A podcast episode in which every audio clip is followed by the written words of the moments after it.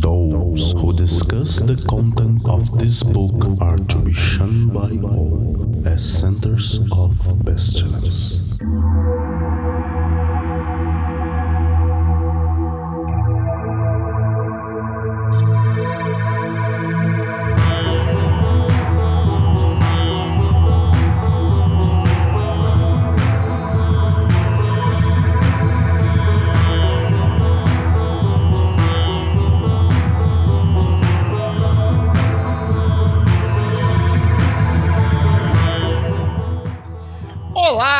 Crianças do abismo! Está começando mais um Foco de Pestilência, o seu podcast sobre magia, iluminismo científico e outras esoterices.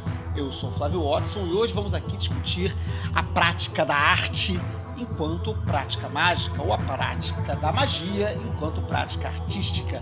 Esse programa vai ser um complemento do programa de, de arte e magia que nós gravamos, acho que em 2019, eu não lembro quando foi, já tem bastante tempo. Mas hoje a gente vai tentar fazer um papo um pouco diferente daquele que a gente fez lá. E para conversar sobre isso hoje, temos de volta a bancada do Foco de Pestilência, Mariana Falcão. Olá, crianças do abismo. Estou aqui para falar do meu teminha xodó. E eu consegui fazer uma bibliomancia aqui da minha frase de abertura é, de um livro do Bergson, que vai ser A criação é a solução de um problema que foi gerado em nós através da emoção criadora. Muito bonito. Temos aqui também a nossa querida Raquel Ferraz. Prazer comunicado é arte. Temos também nosso artista aqui, companheiro, parceiro de muitos eventos e produções, Danilo Nóbrega. Fala aí, pessoal. E a arte que pode ser descrita não é eterna arte. Várias citações incríveis aqui hoje. Inventando citação. Boa essa, boa, boa, boa.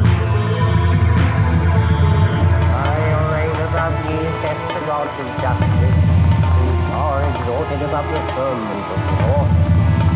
hands the the sword and the moon instructed fire, measures your my. O Foco de Pestilência é um projeto do Calem, Colégio Matlug Setnox, uma moderna escola de ocultismo preocupada com a divulgação do iluminismo científico no século XXI.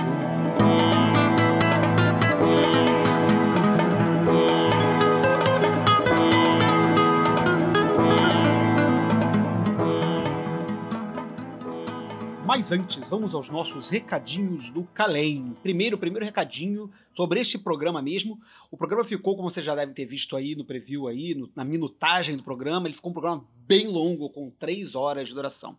A primeira meia hora, 35 minutos, 30 e poucos minutos, é basicamente a gente discutindo o festival de primavera que aconteceu no Calem, no Rio de Janeiro e em São Paulo. É, não que essa parte é, seja totalmente descolada do programa, não é, porque a gente discute muitas questões sobre curadoria, aspectos históricos das mostras de arte esotérica, etc, etc, mas a gente não fala tanto da questão prática da magia e da arte. Né? Então, se vocês acharem que tá um blá blá blá, não, não se preocupa, não, que logo a gente começa com a parte de debate mesmo sobre arte mágica e arte e magia e tudo mais. Mas essa parte também tá bem legal, acho que vai ser bacana participar, até porque a gente volta a fazer referências a ela depois lá pelo meio do programa, tá bom? Então não se assustem se a gente começar a ficar brisando muito sobre evento, é porque logo logo vai acabar e a gente vai entrar na parte artística do programa de fato. Bom, agora os nossos recados tradicionais, né? Primeiramente, convocar todas e todos para apoiar o Foco de Pestilência no Catarse, lá em catarse.me barra foco, underline, de, underline, pestilência. A partir de cinco reais, vocês ajudam a gente a manter o programa no ar. Talvez vocês estejam vendo o nosso site fora do ar, a gente está com uma série de problemas no nosso servidor que a gente não conseguiu resolver ainda.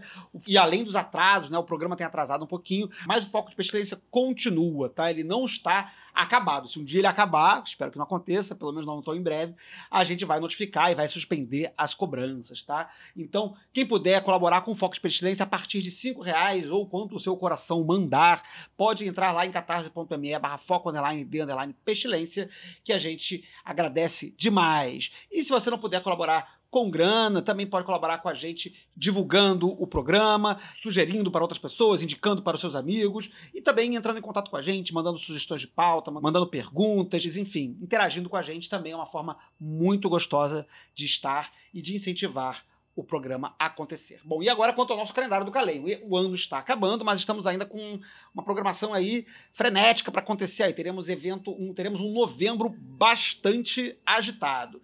É, dia 12 de novembro, conforme já foi anunciado antes, nós teremos nosso colóquio Pestilência em Foco 2022, com o tema deste ano Magia e Sociedade. O colóquio Pestilência em Foco é esse fórum, esse espaço de compartilhar conhecimentos e pesquisas sobre o iluminismo científico e tópicos relacionados. Já temos algumas inscrições, já temos alguns trabalhos inscritos para serem apresentados, alguns ainda estão chegando, e se você quiser participar do colóquio apresentando sua pesquisa, o seu estudo sobre o tema magia e sociedade, você pode mandar até o dia 30 de outubro é, um e-mail com um resumo de até 500 palavras para o e-mail pestilência em foco, tudo juntinho, arroba calem com um L só, sempre bom lembrar, é, .org.br, pestilência em foco, arroba calem.org.br. Cada apresentação no colóquio dura cerca de 45 minutos, mais ou menos, né? Com mais ou menos uns 10 a 15 minutos de debate e perguntas aí da galera que fica assistindo a gente. Esse ano o colóquio será novamente no formato online, então para todo mundo aí no país inteiro vai estar tá possível de acompanhar o colóquio no YouTube. Né? Então vai lá no nosso canal YouTube youtube.com barra Calim 418. E ainda no mês de novembro, logo depois, na semana seguinte do colóquio, colóquio é dia 12, no dia 19 e no dia 26 de novembro, nós teremos o módulo elemental do curso de magia do Calem rolando no Rio de Janeiro. A gente teve em outubro em São Paulo, agora em novembro no Rio, dias 19 e 26, teremos o módulo elemental do curso de magia. Né? O módulo elemental, ele visa abordar os elementos clássicos da magia, né? Fogo, água, ar, terra e éter ou espírito, e os rituais de invocação, banimento desses elementos e também das operações com as armas mágicas, as armas elementais, os instrumentos do magista, né? É, o curso vai ter as vendas iniciadas provavelmente aí no finalzinho do mês, talvez aí no iníciozinho de novembro, né? Fiquem ligados, lembrando sempre que a gente envia primeiro o link de inscrição para apoiadores do podcast e para ex-alunos, né? No caso do curso de São Paulo, a gente teve aí as inscrições esgotadas assim, tipo menos de 24 horas depois do anúncio. Então, fiquem espertos para não perderem a inscrição. No mais, sigam-nos em nossas redes, Instagram, Twitter, YouTube e Facebook, todos como Calem 418, Calem com um L só. Tem gente ainda escrevendo com dois L's. C-A-L-E-N 418, Calem 418. No mais, muita arte, muita alegria e muita magia para todos vocês. Esperamos que vocês curtam esse programa que ficou um chuchuzinho. E até a próxima. Bom programa! Então, então, meus queridos, minhas queridas, muito bom estar aqui para discutir esse, esse tema. Eu estava comentando com, com Mari no Festival da Primavera, do que a gente vai falar um pouquinho daqui a pouco, que rolou agora na semana passada aqui no Rio e em São Paulo, é, sobre como o tema arte se tornou um tema recorrente aqui no Foco de Pestilência. Né? Eu acho que ele foi ganhando contorno assim já há algum tempo e a gente teve um programa sobre arte e magia, como eu falei aqui no início do programa. A gente já teve um colóquio no, no, no, nesse foco só sobre arte. A gente já teve um programa sobre teatro, a gente já teve um programa sobre é, é, o corpo, a gente já teve uma série de outros programas que é, abordaram, inclusive o do Kenneth Grant, que foi o último programa, fala muito sobre arte também. E a arte se tornou um tema recorrente aqui no, no foco de pestilência, né? Então, aproveitando aí que a gente teve o Festival de Primavera do Calém, tanto no Rio quanto em São Paulo, pela primeira vez em São Paulo, né, esse ano, né? É, a gente falou, pô, vamos fazer então um programa sobre arte novamente. Mas em vez de repetir a temática do ano, do ano passado, não, né? A temática, sabe lá quando eu não, não estou com ele aberto aqui, mas que eu acho que foi 2018 ou 2019. Em vez de repetir a temática é, é, do último programa que a gente falou, falou especificamente sobre isso, a gente estava querendo falar sobre a prática da arte e a prática da magia enquanto é, relacionadas uma com a outra. Porque o outro programa foi mais assim sobre o que, que essas coisas tinham a ver, né? Por que, que a gente poderia dizer que magia é uma arte, né? E aí foi uma discussão assim meio meio teórica, não apenas, mas também meio teórica. E hoje eu também queria ouvir falar, e por isso que a gente está aqui, não só com artistas plásticos né, de renome internacional, aí, como a Mari e o Danilo, né? Uma operária da cultura, como a própria Raquelzinha se descreve, né? E eu sou apenas um, um intrometido que não tem nada a ver com nada, mas que, que a minha, minha função aqui é ficar falando, né? E puxando os assuntos, então estou aqui também. Mas para falar então sobre como essas coisas se praticam, né? Como que pode ser praticada a magia através da arte e vice-versa, praticar a arte através da magia. Eu vou te interromper, Flavinho, e vou te chamar de é, o nosso artista filósofo, da, nosso artista filósofo da estética, que eu acho que é o seu lugar aqui. É, são, são as grandes inutilidades da humanidade, né? A filosofia e a arte, né? Ambas não servem para nada e por Amém. isso são maravilhosas, né? Vamos discutir isso hoje? É isso? É isso, senhores? Não, esse, esse negócio era do outro programa. Hoje é outro negócio aqui. Gente, mas, Mas além- além dizer Fala, Danilo, fala. observar a arte, expectar a arte também é estar no processo artístico, né? É, o espectador, Tá, tá, tá. né? Vamos Tem aí eu vou, vai começar a me cutucar, vamos falar de Rancière aqui, mas o assunto hoje não é esse. O.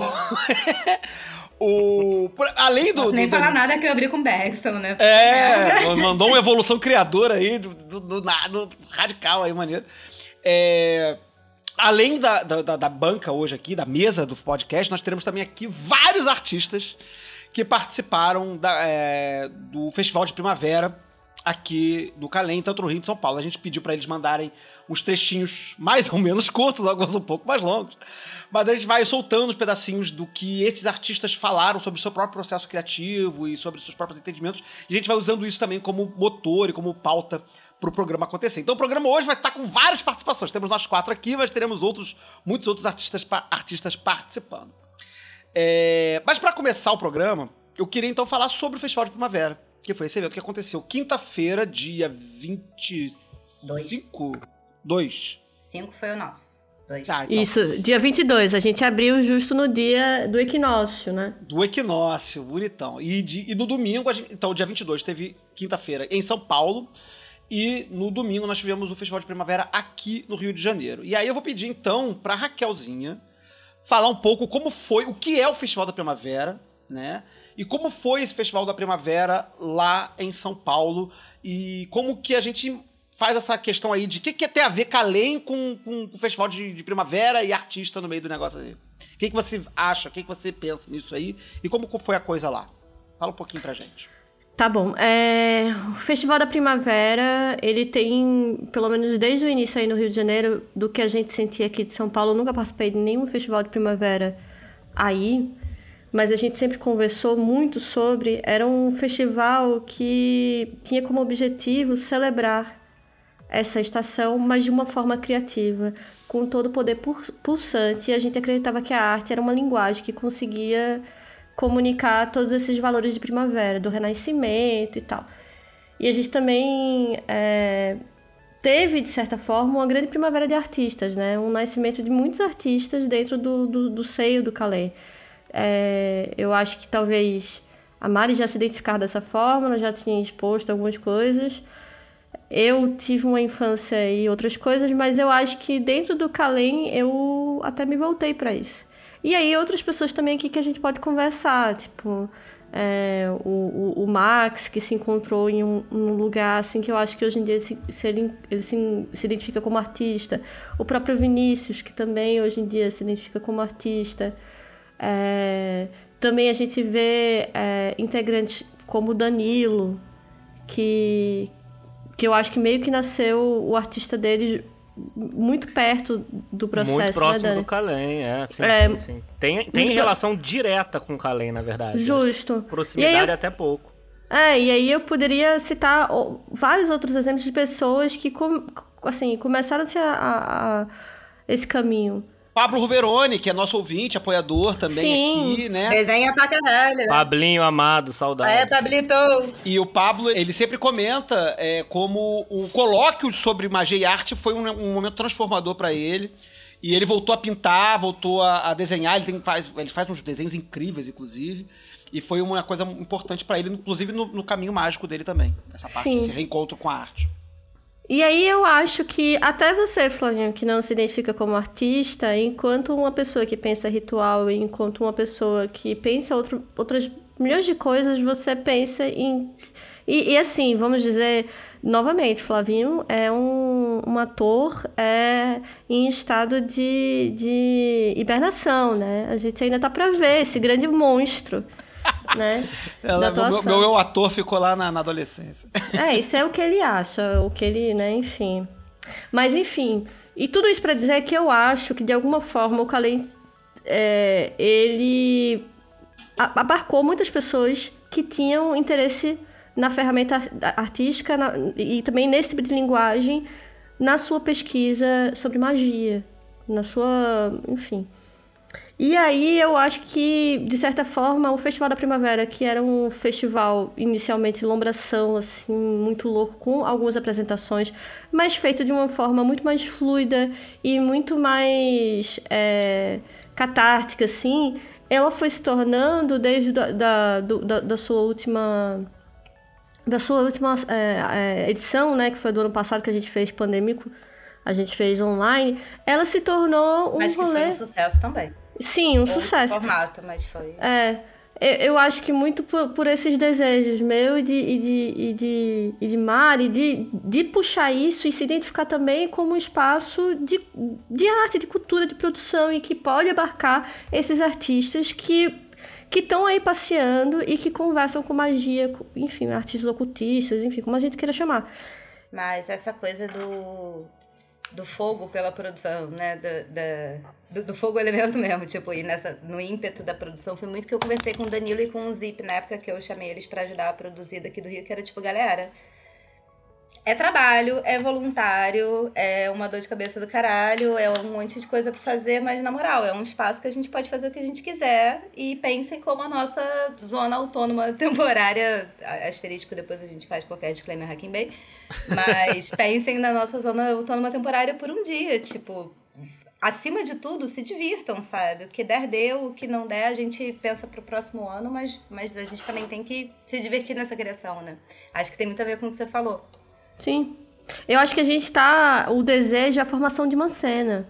Dentro do que a escola pode ajudar a gente e dentro da nossa comunidade. Criar uma cena artística para nossa comunidade que converse com magia que não seja um lugar estrangeiro, que não seja um lugar alienígena, que a gente encontre, tipo, realmente a nossa cena. A gente tá encontrando esses artistas devagar, mas tá encontrando, né? É, enfim, esse grande disclaimer para falar do tipo o que, é que eu acho sobre o Festival da Primavera, o que, é que ele é, o que, é que ele representa, enfim. E essa grande força da primavera que a gente está precisando, né? A gente viveu um longo inverno. Esses são os nossos primeiros eventos realmente presenciais e sem medo. Acho que a gente fez festa do Lei, mas eu ainda estava muito medrosa. Mas esse era um evento de gente, pra gente. Gente se abraçando, gente, enfim. É um evento. Não sei se a pandemia acabou, mas de certa forma pra gente é pós-pandêmico. Então é uma celebração da vida e da morte também, porque muita gente morreu. Então eu acho que em São Paulo a gente tinha um desejo de fazer um evento quente, quentinho, gostoso. É, e que as pessoas se sentissem abraçadas e acolhidas e que a a curadoria fosse, na verdade, não uma curadoria, mas uma grande mesa de banquete, de ofertório, que cada um trouxesse que pudesse e que a gente comesse todo mundo junto. E se comesse, assim. Mas no sentido não literal. É... Mas assim. Mas nesse... Quem quiser pode. Faltou. Quem quiser até pode. mas assim, mas nessa ideia de que a, a ideia não era sobre é, no final a gente teve artistas maravilhosos, mas a ideia não era. E, e, ano passado a gente também pensava assim: a ideia não era tipo o artista genial, a gente quer aqui a picação, a gente quer. Não, é uma outra coisa. É sobre uma visão de como aquela. É, eita. Pessoas fizeram caras aqui. Mas enfim, a gente não queria o artista que já está pronto, o artista que está fazendo é, Galeria Vermelha. É, enfim, a gente quer um artista que está se entendendo ainda para fazer essa cena com a gente e, e para desenhar isso com a gente. E era muito mais importante a intenção do que de fato. É, enfim, essas coisas todas. Mas no final, tipo, foi muito massa, porque todo mundo era muito massa, foi super interessante.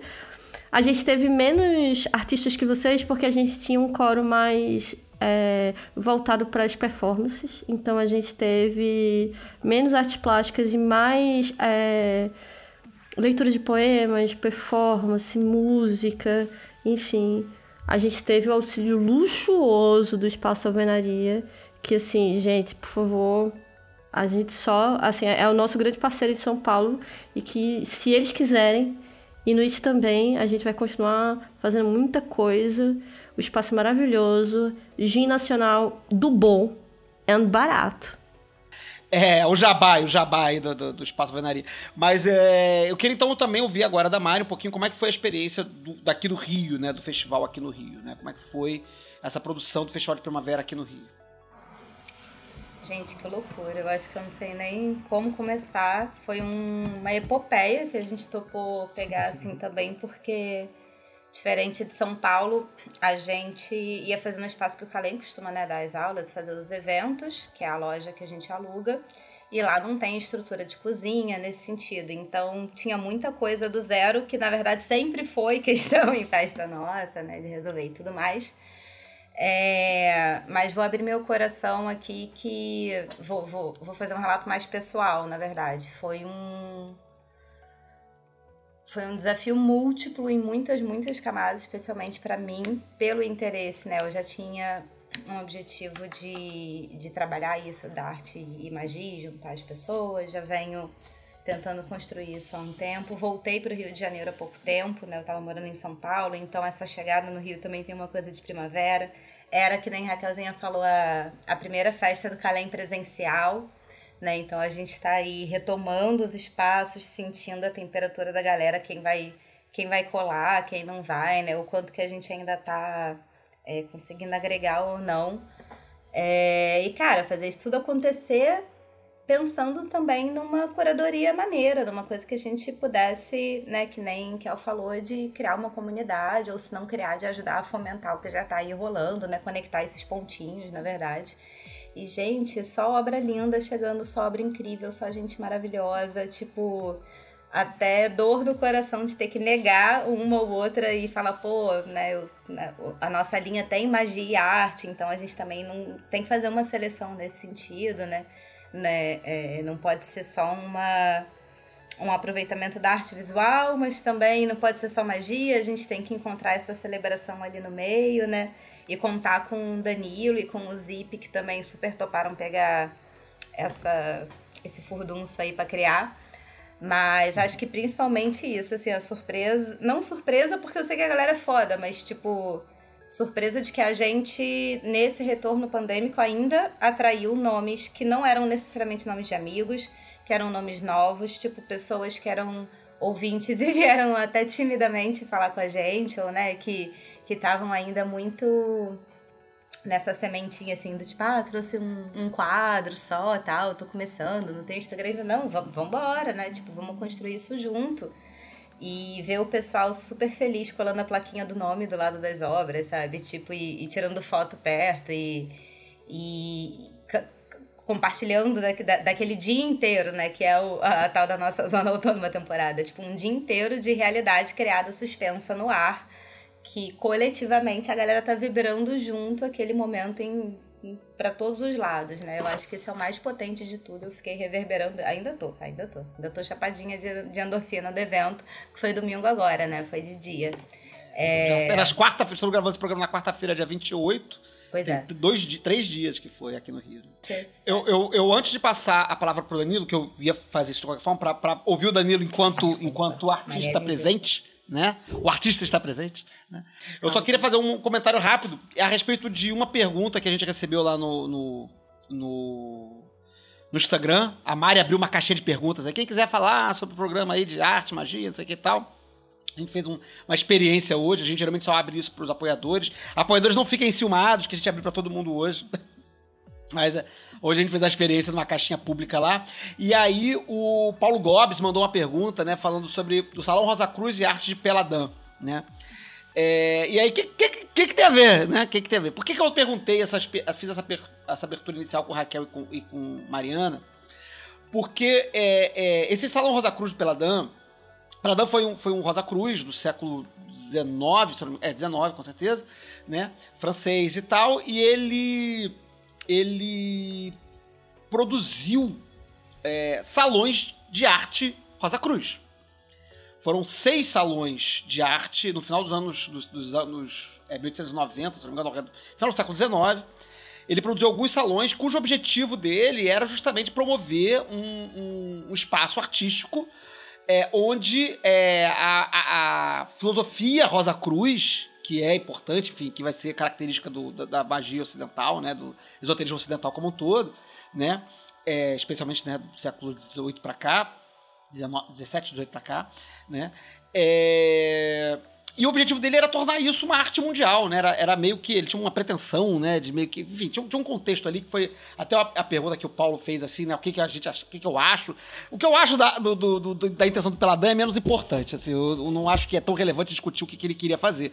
Mas é interessante como havia já lá no século XIX um movimento de um, de um artístico mágico que produziu exposições, né? Se não, ele não conseguiu. Se o Peladão não conseguiu lá o que ele queria, que era meio que. que, que enfim, uma, uma, abordagem meio, meio é, idealista da arte, enfim, que, mas que de fato acaba influenciando movimentos modernos e tal depois.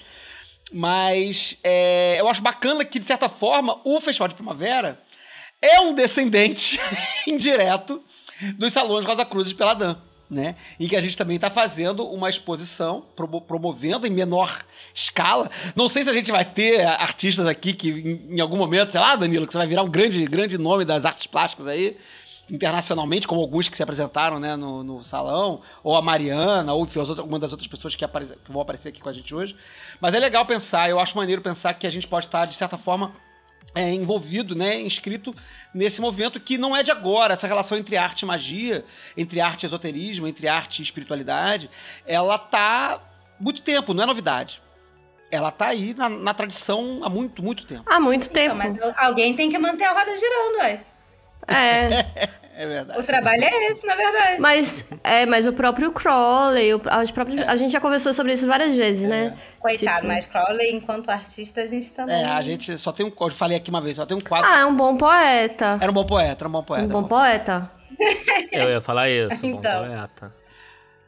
Mas então, Danilo, agora você me diz aí, como é que foi ser artista numa exposição é, de arte mágica ou de magia artística? Como é que, então, como é que foi para você isso? É, primeiro eu quero dar um, um passo atrás, na verdade, uhum, uhum. É, e comentar o convite que a Mari fez, quando a Mari chamou eu e o, o Zip, né, é, para ajudar.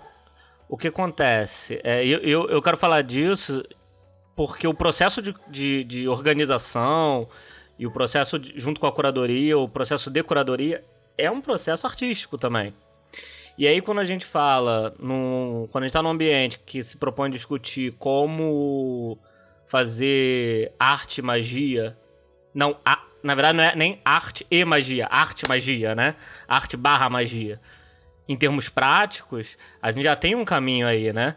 É, a euforia durante o, o, a exposição é um pouco dessa euforia ritual, a ansiedade antes da abertura e durante a montagem é um pouco da ansiedade antes de entrar no palco, né? Para dançar entre as referências. Então, também tem a ver com isso. É, então, então, assim, a, arte ela não começa quando a obra é exposta. A arte ela começa antes, seja na montagem da exposição ou na produção da, da obra, né? É, ou se a gente pensar até antes, né? Na produção, na, no consumo de referência. Mas, enfim. É, cara, expor e tá lá e tudo mais, indo mais direto na, na pergunta, é mais ou menos o que o pessoal tava relatando aqui. É um, foi uma experiência eufórica, foi muito maneiro. É uma experiência muito cartática de, de ver as coisas dando certo, de ver é, as coisas inesperadas acontecendo e dando certo é, ver pequenos momentos, para além de só ver a montagem em si e tudo mais, mas ver pequenos momentos muito bonitos, muito primaveris, sabe? É, sendo permitidos exatamente pelas escolhas que foram feitas. É, e como tudo isso se compõe, né, e fortalece e, e leva, faz as pessoas voltarem para casa mais potentes e tudo mais. É, então eu acho que é por aí, sabe? Queria pontuar é que é muito doido que a gente tenha conseguido efeitos parecidos em manifestações completamente diferentes, em situações completamente diferentes. Porque, é, sei lá, assim, as pessoas saíram também daqui de São Paulo muito felizes e, assim, é, nesse lugar do acolhimento e de, de alguma catarse, assim, de, de, de terem momentos que você olha assim, cara, isso é, tipo, real quase como se você visse o trem da história passando, você pensasse, pô, isso aqui é o início de alguma coisa muito foda e muito importante para nossa comunidade.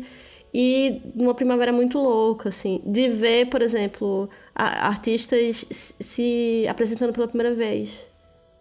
E de uma forma linda, linda e potente, e você olhar aquilo e ficar emocionado, porque, enfim, e enxergar outras coisas que a pessoa nem está enxergando, sabe? Eu, eu acho isso de um poder absurdo a gente tem esse espaço, a gente precisa cuidar desse espaço que a gente está criando, é uma responsabilidade, mas também é uma responsabilidade que a gente criou. É um desejo que se fez carne, assim, a gente fez tudo. A gente pode dizer que a gente fez tudo. Magia também é isso, né, de alguma forma. E, e, e é isso. Muita, muito trabalho, muito planejamento e, e, e muita execução. Porque é fazer, fazer, fazer. Mas mas para fazer, fazer, fazer, precisa também planejar, planejar, planejar, porque é isso, a ordem das coisas, como é que vai ser? Quem vai se apresentar? Qual vai ser como o é negocinho? Vai, como é que vai montar esse ó de revarrer aí pra, pra poder. Como é que vai montar esse, esse rolê, assim? Teve uma hora que uma pessoa chegou pra mim e fez assim, cara, realmente tá genial a, a ordem das coisas. Eu fiz, é, tu acha que. Cara do céu. Curadoria, né, bebê? É, curadoria é você entender quem é que vai com quem, quem é que vai antes, quem é que vai depois, se sobe ou dá clima é arte também, né? Sim, exatamente. É, é, faz parte do processo. Não à toa bruxaria é arte com A maiúsculo. Né? Eu só ia pontuar uma coisa que a gente estava conversando antes, que eu acho que também é muito foda e é muito importante, que é sobre o público. Nosso público foi muito quente, a gente precisa, tipo, ovacionar esse público. Um público muito gostoso, muito quentinho, um público diferente. É... A Mari estava falando sobre isso, né? Crianças tanto em São Paulo quanto no Rio de Janeiro. Crianças de noite em São Paulo, acompanhadas de seus pais, porque iam se apresentar. Foi um lindo, gente. E, e assim, para além de comentar esse tópico. É, e para além disso, o, uma das pessoas que se apresentou, quando eu olhei para trás, os pais estavam lá. A gente nunca teve pais acompanhando esse tipo de, de evento. Eu achei fortíssimo, tipo, eu até coloquei isso lá no post. Festa estranha com gente esquisita, mas as pessoas se sentiam confortáveis. Porra. É uma coisa que eu queria comentar sobre a parte processo, voltando, voltando para magia, aqui, é, do processo da, de curadoria de um evento, né? E que eu acho que tem a ver com, com uma coisa que eu fiquei pensando aqui agora quando vocês estavam falando, né? É, ou seja, a, a ordem das coisas, né? Como montar as coisas tem a ver com produzir um efeito. Né? Você vai subir ou baixar o clima, você vai atiçar ou acalmar, você vai excitar ou você vai conter, né? E como isso também tem a ver com o próprio processo ritual, para quem trabalha com magia cerimonial, seja ela de forma mais tradicional, ou seja de uma forma mais é, é, é, menos tradicional, né? Mais, mais, mais é, é, própria, né? É, como também o processo de, de, magia, né? De produção de um ato mágico, ele também obedece etapas de, de, de de, de eventos que procuram chegar a um ápice. Né?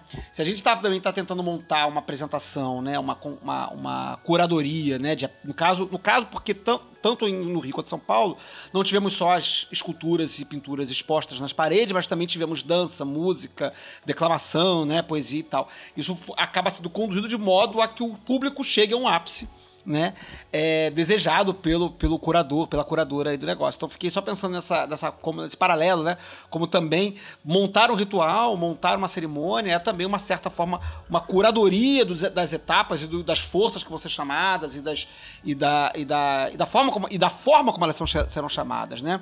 Uma coisa Porque que... a arte é provocar emoção e quando você monta isso, você tem que montar de, de uma forma que o encadeamento das coisas gere essa emoção no público, né? Foi a primeira vez que a gente teve festas em simultâneo, né? É, sempre foram, sempre foi cada unidade, cada lugar conseguindo aí fazer as suas próprias celebrações, cada uma com sua característica e tal. E dessa vez a gente fez a de primavera simultâneo. mas que já que seria um retorno e seria esse marco de uma, de uma festividade conjunta, a gente teve uma preocupação no início de pensar o que, que nos uniria, o que, que nos manteria unidos, na verdade, enquanto festa, né? É, podem ser independentes, mas elas têm uma conexão, e o que, que seria isso? E quando a gente conversou, pensamos aí no nosso brainstorm justamente de abrir, né, já que São Paulo abriria na quinta-feira de primavera mesmo, né, de equinócio, de abrir com o hash, com, uma, com o 1 e 2, aí os televisão vão me corrigir, mas o hash da manhã e do, do outro solzinho lá do próximo. E a gente fazer o próximo hash e que tivéssemos que ter pelo menos uma performance igual para os dois, ainda que diferente, né? Uma performance que pudesse ser padronizada, mas que ainda assim diferente. Eu acho que isso, mesmo que imperceptível para os públicos independentes, ou seja, quem estava no Rio não necessariamente sabia que São Paulo tinha feito hash ou que tinha declamado o Inapã também. Ou quem estava em São Paulo não sabia que nós faríamos a, a finalização do hash e também o Iopã no Rio uns dias depois. Mas eu acho que para a gente também, enquanto unidade de coletivo, que é o Calem, isso é, se torna mais do que invisível e foi uma coisa que trans, transparece na sensação dos, dos festivais, sabe? Acho que é um, um sucesso geral para além dos, dos eventos independentes.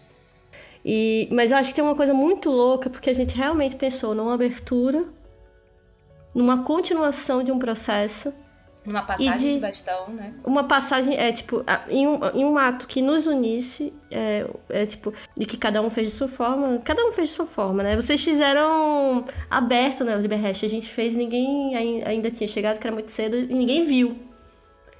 A gente defumou a casa toda, é um fumando o bar, o bar estranhíssimo, a galera assim, que é isso? A gente defumando o bar inteiro. O Liberrest comendo no centro. E aí no final foi engraçado também, que a gente defumou tudo, Liberrest, não sei o que, não sei o que lá. Mas, mas também tendo o Inapan como o nosso elo de primavera e o nosso elo de, de, de arte e o nosso elo de poesia. Que eu acho que, que era o que a gente concordou que fazia completo sentido. E era muito. E eu fiquei pensando muito louco a gente ter escolhido o Liberrest, porque os equinócios, os solstícios são, são sobre o sol, né? De alguma forma. E a gente escolheu justo o ritual que fala sobre o sol.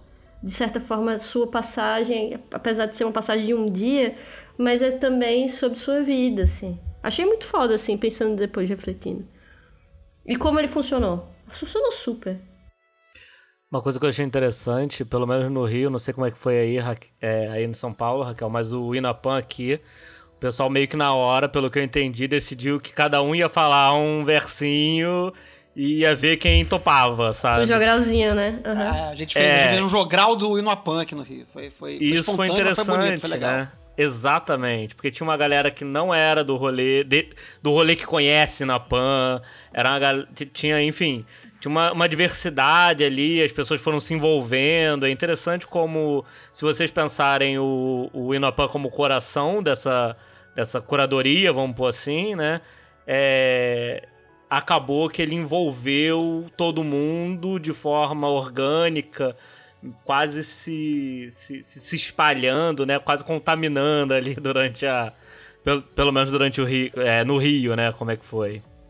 Isso é um teatro vivo, né? Assim, se as pessoas estavam preocupadas em São Paulo que iam ser atingidas por algo interativo, aí Rio de Janeiro sempre à frente, sempre puxando, sempre indo além, excedendo, excedendo, assim. É. É... Foi bonito, foi bem bonito, foi bem bonito. Foi uma coisa bem assim, eu falei, eu falei pra galera, olha só, vou, vou, vou ler aqui o iníciozinho, e aí, quem quiser, aí a gente distribui os papelzinhos na mão de todo mundo, cada um, a gente, a gente imprimiu o hino a pan e distribuiu a galera. Tipo assim, tinha uma galera, tipo, amigos de faculdade da Mari, tipo, de trabalho, né? Sei lá do quê. Assim que é bom. Tinha uma bom, quase caravana vinda de Maricá. tinha, é, tinha uma galera. Aí tinha a galera da Otto também. Teve um dos uns amigos da faculdade que mandou no zap depois aquele meme do que rolê é esse, Kleber? Tipo, vocês reclamando pra ali. Eu falei, cara, você não viu nada. Eu pensando por dentro, gente, mas ninguém se cortou. Não é. tem ninguém comendo Foi só um poema. Isso, sabe, né? Foi só um Pô. poema, sabe? Ele não viu nada. Próxima vez que tiver. nada. Quando tiver missa da Fênix, chama de novo pra ver os negócios mais radical. Mas foi maneiro, e cada um foi lendo e foi ficando bonito e tal. Depois o, o, o Pedro Chaves, que é, da, que é da Otto, veio falar, cara, ficou muito legal, e tal, foi um momento muito bonito e tal. Então foi muito, foi muito legal mesmo, foi um momento. É, e é isso, né, também, né? Essa questão do trabalho de grupo, trabalho mágico de grupo, né? A gente fala, a gente fala muito aqui da perspectiva mágica individual, né? Até porque muito, da maior parte das vezes as pessoas que estão ouvindo a gente estão fazendo magia sozinho em casa, né? Pouco, pouquíssimas pessoas fazem algo em grupo, participam de um grupo, com com exceção talvez de quem trabalha com, com é, coven e tal, a galera que da bruxaria, que, tem, que deu a sorte de conseguir achar um coven e tal. Mas a grande maioria é, é solitário, né? Mas tem o- esse, esse poder do coletivo é muito maneiro, né? De você fazer algo que mobiliza coletivamente, que produz um efeito, né? Isso é muito legal. E por mais que ali tenha sido só uma leitura de um texto, né? Um texto impactante, né? Eu acho que muita gente que ouviu aquele texto pela primeira vez deve ter ficado bem impactado, né? É, é maneiro, né? Como mobiliza, né? Como as pessoas ficam. Eu eu fui reparando a cara das pessoas ouvindo e lendo, né? E é muito, muito maneiro, muito interessante. Foi uma experiência muito rica, muito legal. É, eu só ia dizer que aqui ele foi outra coisa, mas foi muito louco como ele também foi muito potente, assim. Que a galera soltou umas coisas do tipo, bicha, fiquei toda quente. Bicha, fiquei nervosa. Sabe umas coisas assim? Aí você fica, caralho. Aqui a gente, aqui a gente fez uma, uma orgia mágica e lá você foi, aí em São Paulo você foi uma pitonisa, né? É. Co- conquistando, né, a audiência. É, né? Um e pitoniza, isso aí. É, é outro esquema aí. Bom, beleza. Tá, tá- tá bem falado de Festival da Primavera, esse, esse Salão Rosa Cruz do brasileiro do século XXI. e aí agora eu queria, então, pra gente, enfim, né, discutir a prática artística e mágica é, de fato, né? Como, como que essas coisas afetam o artista, né? E antes de chamar o Danilo ou a Mari para falar sobre o processo deles, sobre né, o processo artístico e mágico de cada um, eu vou puxar aqui um áudio, né? Como a gente falou, alguns artistas que participaram do, do festival mandaram uns trechinhos pra gente. E eu vou botar aqui o da Bela Vrask. Espero que esteja falando seu nome corretamente. Mas eu acho que não tem muita diferença, né? A Bela é formada é, em Belas Artes pelo UFRJ aqui no Rio de Janeiro e ela trabalha com simbolismos do inconsciente, né? é, da produção artística dela. Então eu vou colocar aqui o áudiozinho dela para a gente ouvir e ver o que que ela está trazendo para a gente sobre a perspectiva dela sobre arte e magia ou magia e arte, enfim, as duas coisas. Fala aí, pessoal, beleza? É, Bem, a Mari me perguntou qual a minha visão, né, prática, experiência com magia e arte, e meu cérebro deu um curto-circuito assim na hora, tentando organizar isso. Eu fiquei pensando e eu acho que o que me levou assim pro mundo da magia foi porque eu vi ali liberdade, beleza, uma possibilidade de ser protagonista no que eu estava fazendo. Eu sempre gostei de contos, de arte, eu sempre sonhei muito, basicamente meu rolê é simbolismo. E na magia eu tenho espaço para instrumentalizar, para lidar, para brincar com todos esses simbolismos né, que permeiam minha vida. A minha prática mágica é inseparável da arte. Eu estava conversando com Danilo Nóbrega e ele falou que de certa forma o altar é uma instalação artística e eu super concordei. Assim, eu, o que eu faço ali no ritual, quando eu monto o altar, é uma instalação temática contendo todos os simbolismos do que eu pretendo trabalhar como se fosse um pedaço cru do meu pensamento exposto que vai ser encaminhado. Eu me coloco ali diante do altar, pronta para atuar junto com ele, né? Como se eu fosse, como se fosse, né, um palco de teatro onde eu tenho inúmeras possibilidades de ser. Eu preciso de música 100% do tempo quando eu estou fazendo magia, ou eu não consigo me colocar nesse estado de ir para uma outra realidade eu preciso dançar, ou dificilmente eu dire consigo direcionar a energia ali, o que eu quero, né? o que eu pretendo, sem usar essa força corporal. Às vezes eu pinto, às vezes eu escrevo durante um ritual, é como se eu estivesse sonhando acordada. Eu sonho muito, muito mesmo, e de fato, durante um rito, a sensação que eu tenho é de ter trazido assim, o inconsciente para a realidade palpável. Quanto à pintura, eu produzo pouco, sempre passo meses ou semanas com a imagem tomando forma dentro de mim, como se eu estivesse gestando, né? como se fosse uma gestação, até eu conseguir colocar aquilo para fora. E aqui, ali, né? Aquela imagem sempre vai falar de algo que eu vou descobrir depois, sonhando e levando para análise. Porque se eu consigo entender rápido meus sonhos hoje é por conta dos anos de análise. Então é isso, gente. É música, dança, pintura, poesia, beleza, liberdade, tudo isso está contido no meu fazer mágico. A arte modifica a realidade, né? É, assim como a magia. E é isso, gente. Se não for pra ter arte, eu não vou, tá? Beijo! Muito bom. É, cara, ela falou tanta coisa maneira desse, desse áudio, mas assim, a, a, que mais, a que eu achei que me salta muito na cabeça, assim, e que eu vou pedir pro Danilo comentar, porque ele foi, foi, foi o ponto focal do, do assunto, né? Achei incrível a ideia, porque é óbvio, mas eu nunca tinha parado pra pensar nisso, né? Tipo assim, o altar como instalação artística. Pois Isso é, é foda. Eu tinha nunca parado pra pensar nisso e eu achei muito incrível. E aí queria chamar o Danilo e a Mari também, enfim, todo mundo aí. Mas o Danilo, como foi quem ela citou, né? Vocês bateram esse papo lá, né, Danilo? Como é que foi isso aí? É, como, é que, como é que é esse rolê aí de, de instalação artística como altar? O que acontece? É... Vou voltar um pouco no tempo para contextualizar. Eu. Antes, antes de, de me, me, chamar de artista, né? Essa coisa assim, sabe? Cheia de, de dedos, sei lá. É, eu Tem tinha todo feito... um processo para se chamar todo de artista, um processo. né? Isso aí dá um capítulo Nossa, à parte, eu dá, acho. Dá, dá, dá. Um processo terapêutico. muito sobre quase. isso também. Muito. É, eu tinha feito uma peça que era, por assim dizer, um pantáculo. É, e eu não expunha isso para ninguém, porque era meu, biriri bororó. Depois, em resumo, depois que eu me aceitei artista, vamos falar assim, né? Saí do armário da arte. É, eu resolvi expor isso, porque eu entendi que, na minha cabeça, é, faz parte do processo o outro. É, e aí vem, e, e, e, o altar, ele é a extrapolação dessa ideia.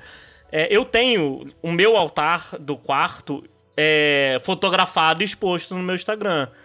Porque a minha pira foi que ao mesmo tempo que eu enxergo o altar como algo muito íntimo, muito pessoal, é... ele é um, um, ele é um objeto muito magnético. Ele é uma instalação, né? E, e ao mesmo tempo faz parte, é... pelo menos no meu contexto, é... do artista compartilhar um pouco da intimidade dele. Essa coisa de guardar para si, eu acho não, não faz muito sentido para mim. Assim, é, normalmente quando eu falo, eu falo. Quando eu falo em arte, magia, arte magia, né? Eu falo pensando muito é, em Zoskia. E esse triângulozinho, para mim, é muito relevante. A obra, o autor e o espectador. Não tem e, e, igual peso, né? É, é algo que se constrói entre. Mas explica pra gente melhor como que isso relaciona com Zoskia, então, da. É, o que acontece? Esses pilares aí que você botou. É que falar que. a, a, grande questão é que falar que Zoskia é é complicado, mas vamos lá. Até é... porque se definiu Kia, ele escapou ali da mão, né? Então. Então, mas inclusive essa foi a brincadeira da frase que eu inventei, né? Porque eu peguei a frase aqui do tal e meti arte no meio. Porque se você me pede, por exemplo, para definir Kia, é, foi exatamente o que você disse. Ele escapa. Mas como eu posso tentar definir, sei lá, uma dinâmica ou algo assim. Como eu posso tentar definir arte?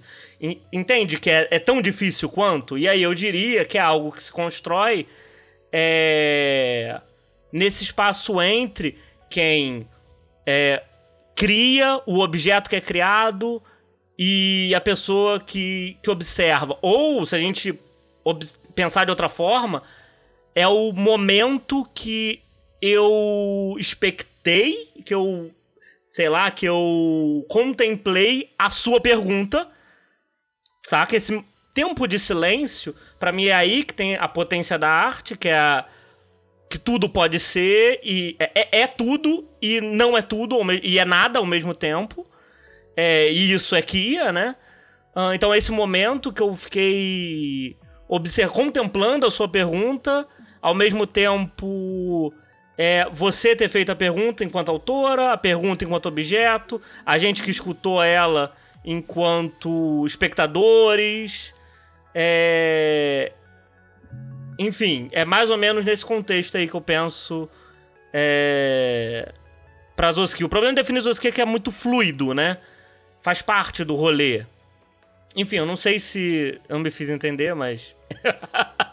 mas o rolê do altar é esse, né? Tem que ter o olhar, tem que ter o, o, essa intimidade que vai pro outro e tudo mais. Tem um perfil no Instagram muito bacana chamado Daily Altars. Depois procura lá que ele todo dia eles postam uns 4, 5 altares que as pessoas mandam pra eles lá, é bem bonito. Olha só.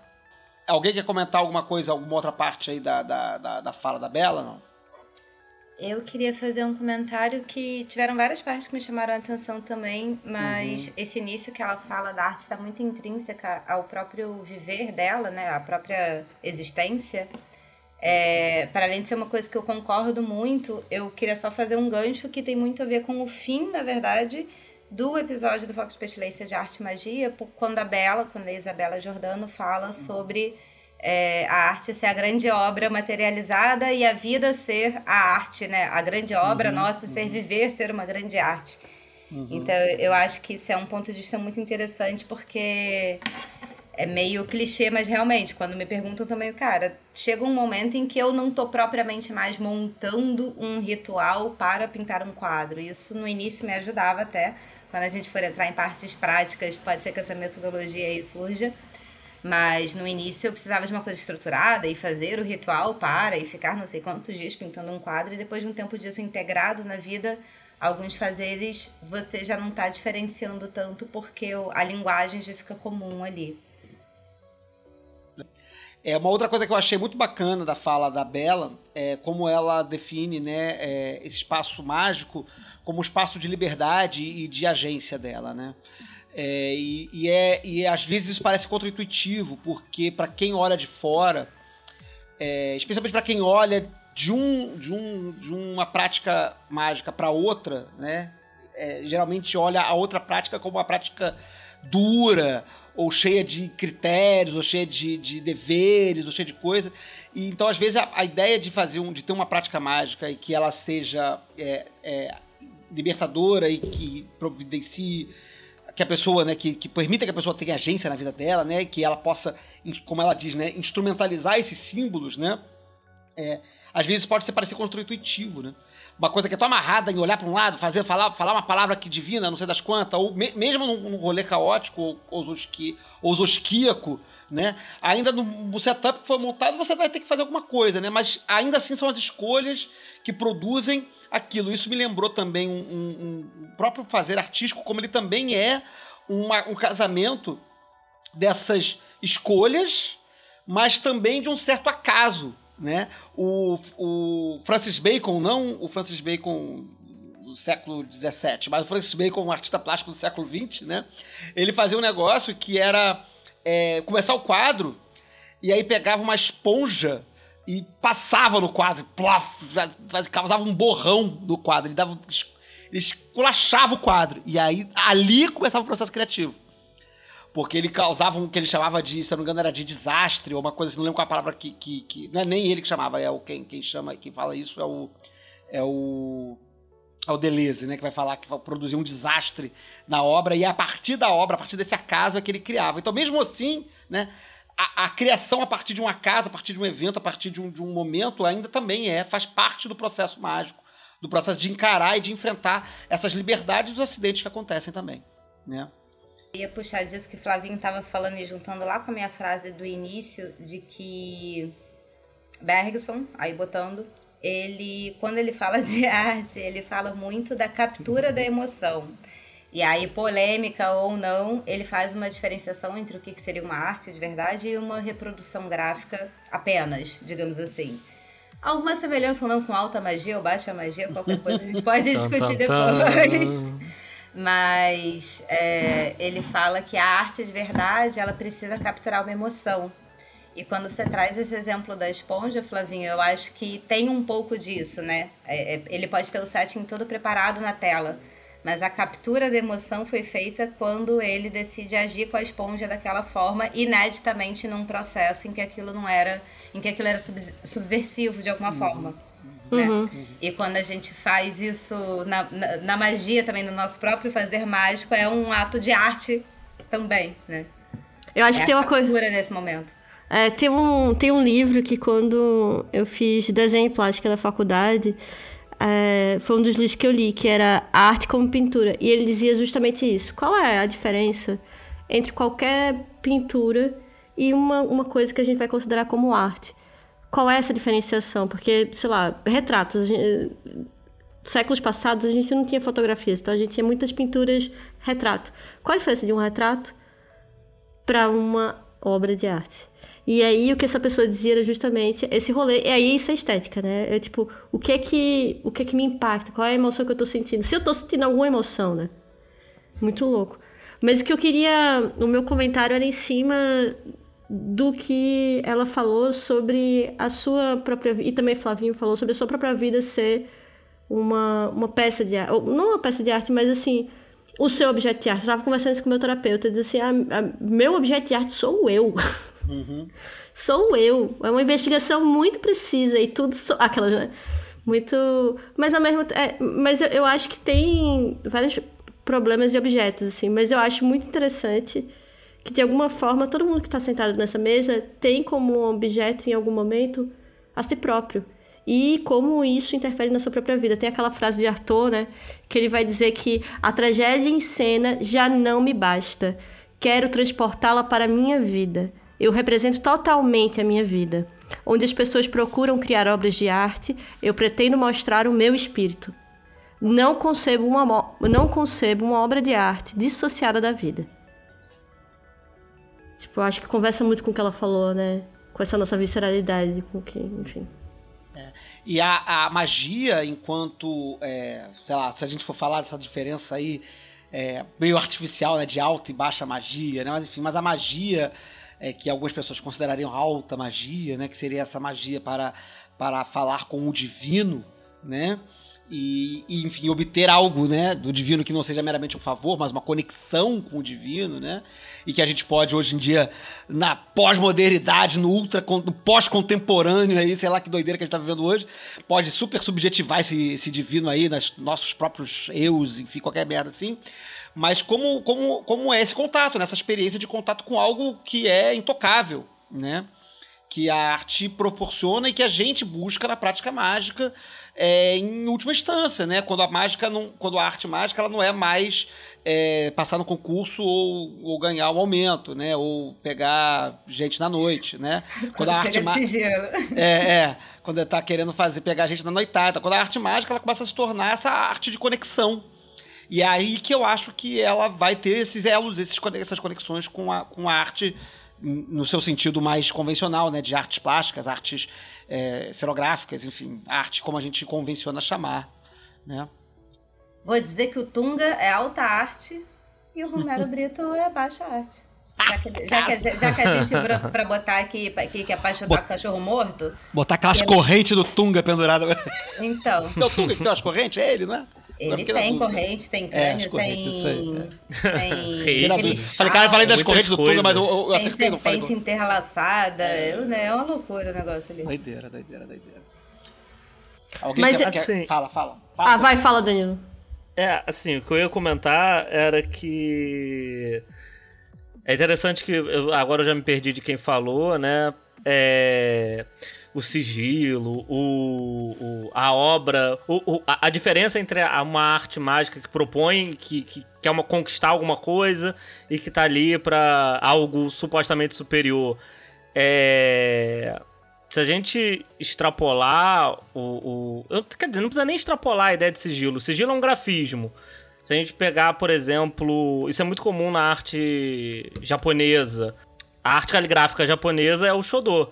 E ela toma também contornos ritualísticos. O grande ponto que eu quero tratar não é nem ah, você fez o sigilo ou a magia, ou seja lá o que for para isso. O fato é, quando você para em frente à obra, você não para porque ela foi feita para não sei o que, nem você para para nem você para na frente dela para ter aquele ah, não, é porque essa arte foi feita para tal coisa, então se eu admirar ela, eu vou ter essa coisa para mim. Não é exatamente isso, né? A gente para pra admirar mesmo. E, e a arte é feita porque ela tem que ser feita. É uma questão de ser, é uma questão de, de se tornar, de é, toda essa coisa de da arte enquanto vida, sabe?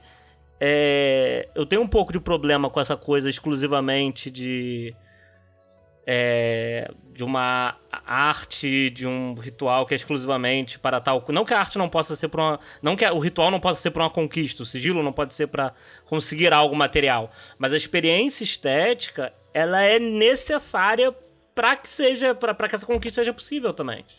Assim como no ritual você tem que sair impactado de alguma forma. Posso só eu, só. eu só ia complementar que eu acho que tem um negócio que é muito parecido entre o artista, esse artista que a gente tá falando aqui, e, e a gente, enquanto magista e artista, estudante, enfim, como a gente quiser chamar, que é essa provocação à humanidade, da realidade. Acho que o nosso desejo é de. Ah, ela entrou depois, já temos uma pessoa depois de mim é, é esse desejo de criar mundos no mundo, de criar uma coisa diferente, ou uma coisa que não existe, ou pelo menos investigar isso. O magista, ele quer o. Pelo menos assim, eu, enquanto magista, eu, eu, eu quero botar no mundo uma coisa que não existe. E aí minha investigação é, é sobre isso. Ou se não existe, pelo menos não existe no meu mundo. Então eu vou. É uma grande pesquisa. E eu acho que de alguma forma o artista também tem essa preocupação. Pelo menos é uma preocupação da, do, meu, da minha, do meu método, da minha metodologia de, de criação, enfim. Que eu acho que é um lugar onde a gente também conversa. Essa discussão do que a gente é, conversa sobre mundo, assim, o que é, realidade, o que é, que é humano, e, e a provocação do limite disso, e criação de novas humanidades e novas formas de coisas. 300%. É, eu vou puxar a sardinha para uma outra parte aqui da minha tríade que me compõe, que não é nem a arte nem a magia, que é o meu lado profissional, lado A, que nem sempre aparece aqui, mas às vezes aparece. Que justamente nos estudos de futuro, eu sou designer, né? E parte do trabalho meu de designer enquanto pesquisadora de estratégia é trabalhar com futurismo. Veja só, ela não só joga tarô, mas também é futurista. Profissional, eu ganho para isso. uh, estudos de tendência, cenários de futuro, enfim, como que é, acordos ou não impactam tecnologias, coisas assim. Tudo isso para inovação, né? Minha especialização é inovação. E por que, que eu estou trazendo futurismo em programa de magia e programa de arte? Porque exatamente o que a Raquel falou é uma, é uma, é uma metodologia absolutamente aceita e, e, e Como é que é o nome disso? Tipo, quando a gente compartilha, né? Perdi a palavra, mas. É, difusa dentro do futurismo de que só é possível criar novas realidades a partir da, da, da própria imaginação, né? E aí, ah, tá, tudo bem, parece meio óbvio isso, mas se você olhar por que, que a gente hoje em dia, né, aí vou falar um pouco de metodologia de tendência. É, minha faixa etária, por exemplo, 30 e poucos anos, nasceu nos anos 90, foi criada no governo Collor, tem tantos de expectativa, teve isso, e aquilo, né, enfim. Tem toda uma questão psicológica na sociedade que faz com que esses símbolos emerjam e que a gente busque símbolos quando for a, a nossa vez ativa na sociedade dentro do modelo que estamos de agência. Então, por que, que todo mundo chora porque não tem carro voador e sei lá o quê? Porque a gente viu isso quando a gente era pequeno. A gente foi bombardeado por, essas, por esse imaginário de um futuro que seria prateado, com um Skype doido de metaverso e carros voadores e etc. E é o nosso papel enquanto. E aí tudo, né? Magista, artista, bruxo, qualquer coisa do gênero, criar nova, justamente esses novos símbolos que vão é, permear e permitir a criação de novos futuros. Né? Porque antes de, de qualquer coisa que você possa materializar, você tem que sonhar essa coisa e, e não sonhar só dormindo. E para isso, é, são muitas gerações ainda trabalhando. O sonho começa aí da sementinha, né? Mas a gente tem que começar pelo símbolo para poder materializar. E isso é, enfim, só complementando aí o que a Raquel disse. É como as tendências isso... vão se materializando. É, não, eu acho que isso é, é fecha bem, né? Quer dizer, fecha não porque foram muitas outras coisas faladas, mas complementa bem o que, o que a Bela comentou no áudio dela, né?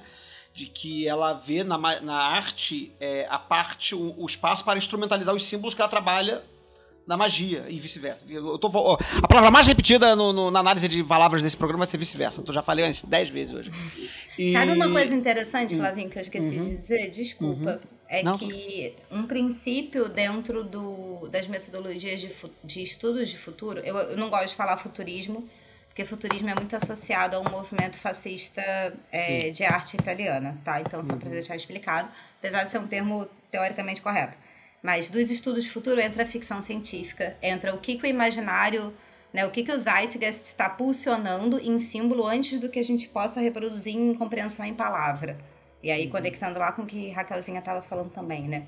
A gente se expressa em meme, em símbolo, em música, em comportamento, muito antes de conseguir racionalizar e teorizar isso enquanto sociedade. Né? E toda essa captura artística, e justamente o papel do artista é capturar esse zeitgeist e, e se emocionar com isso, e se sensibilizar com isso, e transformar isso numa obra que, por sua vez, se sensibilize o outro, né? É, aí voltando para a parte chata científica da coisa, que dentro dos estudos de futuro é preferível e é sempre recomendado que se trabalhe sempre com futuros preferíveis e não com os futuros prováveis, porque se a gente tem que criar alguma nova realidade, a gente tem que criar ela né, a partir de novos parâmetros e não só tá engendrado nessa, nessa movimentação do status quo. Isso é uma coisa é, trabalhada dentro dos estudos de futuro. Ou seja, né, não é deixar acontecer, é fazer sob vontade, é isso que você tá dizendo? Exatamente. Eu posso dar artigos que dão mais crédito do, do que os livros esotéricos. O rolê, então, é negócio de sob vontade, tá? Entendi. Menino. Ente- Acho que eu entendi. Acho que eu entendi Só pra eu não aí. perder o fio sobre isso, e perdão que eu tô falando muito, mas é porque é raro encontrar essa confluência. É, teve uma vez que eu estava justamente estudando para um projeto que eu ia fazer de tendências de comportamento para 2030. Aí tava estudando umas metodologias, etc. E, cara, numa parte de umas metodologias de cocriação, de visualização de futuro, tu lê aquelas instruções, você fala, isso é viagem astral, amigo, você só botou um outro nome aqui pra poder passar na academia, sabe? Mas eu sei do que, que você tá falando. Tipo, olha esses steps, não tem como. Era uma parada de você botar as pessoas num estado meditativo antes da cocriação, e aí você ia andar não sei quantos degraus pra frente conforme fossem os anos. Aí eu já tô botando a parte prática aqui, quem quiser pega o caderninho nesse momento. Então era uma coisa, né? Se você tá fazendo para daqui a 10 anos, você se põe na viagem astral, subindo uma escadaria de 10 anos, são 10 degraus, e pensando esses 10 anos sendo construído, né? É uma metodologia, por exemplo, do. do... Técnica de, de- de divinação, de profecia no livro de. Misturado com viagem astral, misturado com foresight, que é o, a parada de inovação. E uma técnica que a gente tem, que é o backcasting, é você primeiro imaginar esse futuro, tipo, daqui a 10 anos, e depois você reconstruir ele de trás pra frente, nunca de frente pra trás. Então eu não posso pensar com a Mariana de agora, que vai começar a construir o daqui a 10 anos. Eu quero pensar onde eu quero estar e o que, que eu preciso fazer de trás pra frente pra chegar ali. Então você constrói essa escada ao contrário, bota na viagem astral, sobe cada degrau e, ó, já deu um ritual aí que misturou tudo. Muito bom, muito bom. É, é interessante que tem, tem uma outra perspectiva em torno disso, né? Porque enquanto você está você tá falando muito de uma questão assim propositiva de futuro, de mundo, de, de uma criação propositiva, enfim.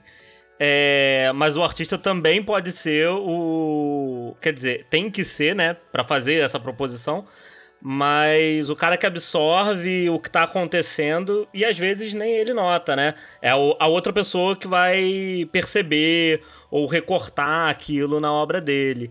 Então o artista também como não só esse cara que lembra das referências e coloca as coisas juntas na hora do trabalho, mas voltando no que o Flávio tinha dito antes, tem a questão do inédito aí, de esquecer também, né? O quanto que esquecer determinadas coisas é importante, misturar elas e você faz quando você faz, você nem sempre sabe perfeitamente o que tá fazendo. E até por isso também é muito importante jogar as coisas no mundo, né? Porque isso pode ser capturado por outras pessoas. É, Enfim. Eu vou botar então outro áudio aqui agora, que eu acho que, que complementa um pouco esse que a gente acabou de ouvir, esse papo que a gente teve agora, que é o áudio da Marcela Mendes Begias, né? É, que também foi expôs, expôs, acho que é aí em São Paulo, né? Eu acho que a Marcela foi expôs aí em São Paulo, se eu não me engano, né? Que eu acho que ela vai falar com algumas coisas que a gente falou aqui, que eu acho que vai ficar também, vai ficar uma coisa interessante e que vai amarrar também com algumas outras paradas que a gente vai avançar aqui no nosso debate aqui. Vou botar aqui o áudio dela então. É, a Marcela, vou, vou ler aqui uma descriçãozinha do que ela mandou, né? É, sobre a obra que ela expôs na, na, na, no festival, né? Que ela tinha como objetivo na obra dela manter conexão, contato, vínculo, de alguma forma de exercer o olhar mágico pela vida, porque viver é experienciar e compartilhar. Por isso que eu achei que teve a ver com essa conexão aí, porque a gente tá falando desse negócio de viver, viver, viver. Então vamos ver se vamos ver o que, que, o que, que a Marcela tem a passar pra gente aqui. A relação que eu vejo entre o meu trabalho artístico e magia é um meio de expressão, de comunicação e de exposição da minha visão mágica. Então, o, a arte visual é a expressão dessa forma de ver a vida, o mundo. Eu levei duas séries para o Festival de Primavera do Calém. É, a primeira série, que foi que eu pensei logo de início em escrever, foi Eu Vejo o que Você Vê, que surgiu a partir da vontade de pintar uma, algumas fotografias de pessoas que eu conhecia, porque num nível sutil aquelas fotografias me diziam mais do que as imagens em si, né? E para o festival eu levei três obras dessa série que foram Janela, Rede e Solo. A segunda série que eu levei, que foi dica, né, sugestão de uma amiga minha, foi a série Fluir, que é feita em lápis de couro, um material super comum, né, em folha A4, também material comum. E é a, a série que eu tenho maior intenção, porque ela ela acontece, ela é pintada, essa obra é realizada, essas obras são realizadas com intenção, né? É, as cores, as formas, o movimento de fluir é para botar algumas coisas em movimento nas das minhas ações. É, e ela é abstrata porque eu acho que o abstrato ele permite uma fruição que vai além da nossa racionalidade que é o que o, normalmente é, qualquer obra figurativa que tenha figuras, símbolos que a gente conhece, a gente tende a racionalizar.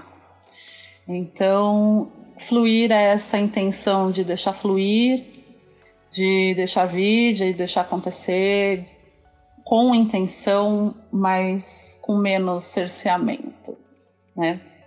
Aqueles elementos que costumam faltar quando a gente bota para fluir, o elemento surge né, na, no trabalho mágico. É, e, e, foi um negócio que eu aprendi observando e de todo esse meu interesse pelas, pelas obras abstratas, né? A fruição subjetiva é um deixar fluir, é aquilo que não tem palavra, mas que está acontecendo. Vai além da linguagem. É, bom, eu acho que é, assim, começando a fazer o meu comentário aqui sobre, sobre o que a, a Marcela falou, já em contraste com, com o que a Bela trouxe, né, ela já traz uma, magia, um, um, uma prática artística carregada de intenção, né? É, não, não que a, a, a Bela não tenha também intenção, né, mas ela falou um pouco mais dessa questão do, do, do espontâneo, né? E eu achei interessante ela falar da arte como uma coisa com intenção, que também é uma outra forma da gente pensar a, o fazer mágico, né? Quer dizer, o fazer mágico que ele é também, embora esteja aberto para o imprevisível e para o espontâneo e para e para e para o momento que acontece, né? Para as coisas que vão acontecendo no, no, no, fazer, né? Ele é carregado inicialmente de uma intenção, né? Você você vai fazer algo, vai fazer alguma coisa, né? A pessoa que vai fazer uma cerimônia mágica, um ritual, uma prática, seja ela até meramente devocional, né? Uma prática diária de, de de devoção ou de, ou de limpeza, né, de purificação, de banimento, tudo mais, ela está carregada de algum tipo de intencionalidade, né? E que ela acha, acha interessante que ela vai na, na fala dela, ela vai encadeando essa, esse assunto para dizer que ela está colocando coisas em movimento e coisas que estão além da linguagem. E aí quando ela fala de coisas além da linguagem, eu não tenho como não citar, né, o cartões postais para probacionistas, né, que é aquele texto que a gente vez por outra aqui é, é, é, comenta aqui no podcast, né, que é um texto específico é, escrito para probacionistas da Aston Argento, mas que eu acho que ele é válido para todo estudante de magia é, contemporânea e tal, né? Em que lá no, no, no, Cadê? Aqui, ó. Deixa eu ver qual, onde é que tá. Aqui. Né? Em, que ele, em que o Crowley né, ele aponta o erro dos místicos, né? né? Em que ele diz assim: uma vez que a verdade é suprarracional, ela é incomunicável na linguagem da razão.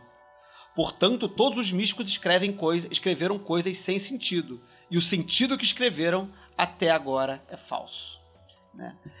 É, e eu acho que isso tem um pouco a ver com o que também foi falado no, antes da gente passar o áudio, né? E até a dificuldade que o Danilo teve de, de dizer o que é que é Kia. Né? É, Porque a gente está falando de, de, de, das, de algo que não é da esfera da razão né? E, e, a arte tem essa, essa coisa, né? De, de, de, como a gente tava, falou lá atrás, né? Do de que que vai, que que é esse coisinha, esse, esse negocinho que vai separar uma gravura que às vezes pode não ser considerada arte, um, retrato, como a Raquel falou, né? Um retrato meramente de, de, de fazer um, um, uma imagem de uma pessoa para um, uma obra de arte. É uma coisa que é muito difícil de captar porque tá além da razão. E aí o Crowley vai dizer que a verdade, que, é, que enfim, é todo um rolê que vai. A verdade. Que vai falar sobre verdade, absoluto, o belo, essas coisas todas aí, é, são essas coisas que não são racionais, elas não, não, são muito da ordem da razão, né? Então acho que isso também é, é, é, é um, um fazer mágico que vai entrar nesse campo da investigação do que não é racional. É, eu achei muito interessante. É, é, você ouviu o áudio e pensou. É, é típico, né? Mas ok. É, você ouviu o áudio e pensou direto no Crowley e tal. E para mim o áudio tem muito a ver com a proposta do Sper. É, esse.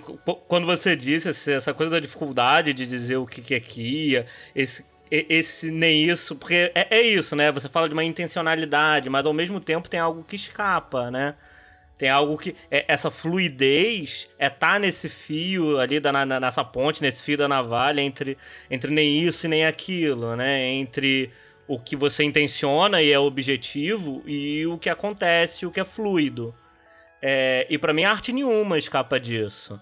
Não importa se ela é intencional, se você fez explicitamente para conquistar Biriri Bororó ou para ser uma, uma paisagem, ainda assim ela vai ser carregada de coisas de referências que você esqueceu e de coisas que vão te passar na hora e tudo mais. Mas então você tira a intenção da sua equação, Daniel? Não, Ou você eu não. acha que a intenção não é. Não que você tire, mas que você acha que a intenção não é essencial? Nem uma coisa nem outra. Eu acho que. Zosquista é foda, cara. Só responde com neither, neither. Olha lá. Neither, neither. Começou. Então, é, começou. Lá vem. Tá bom.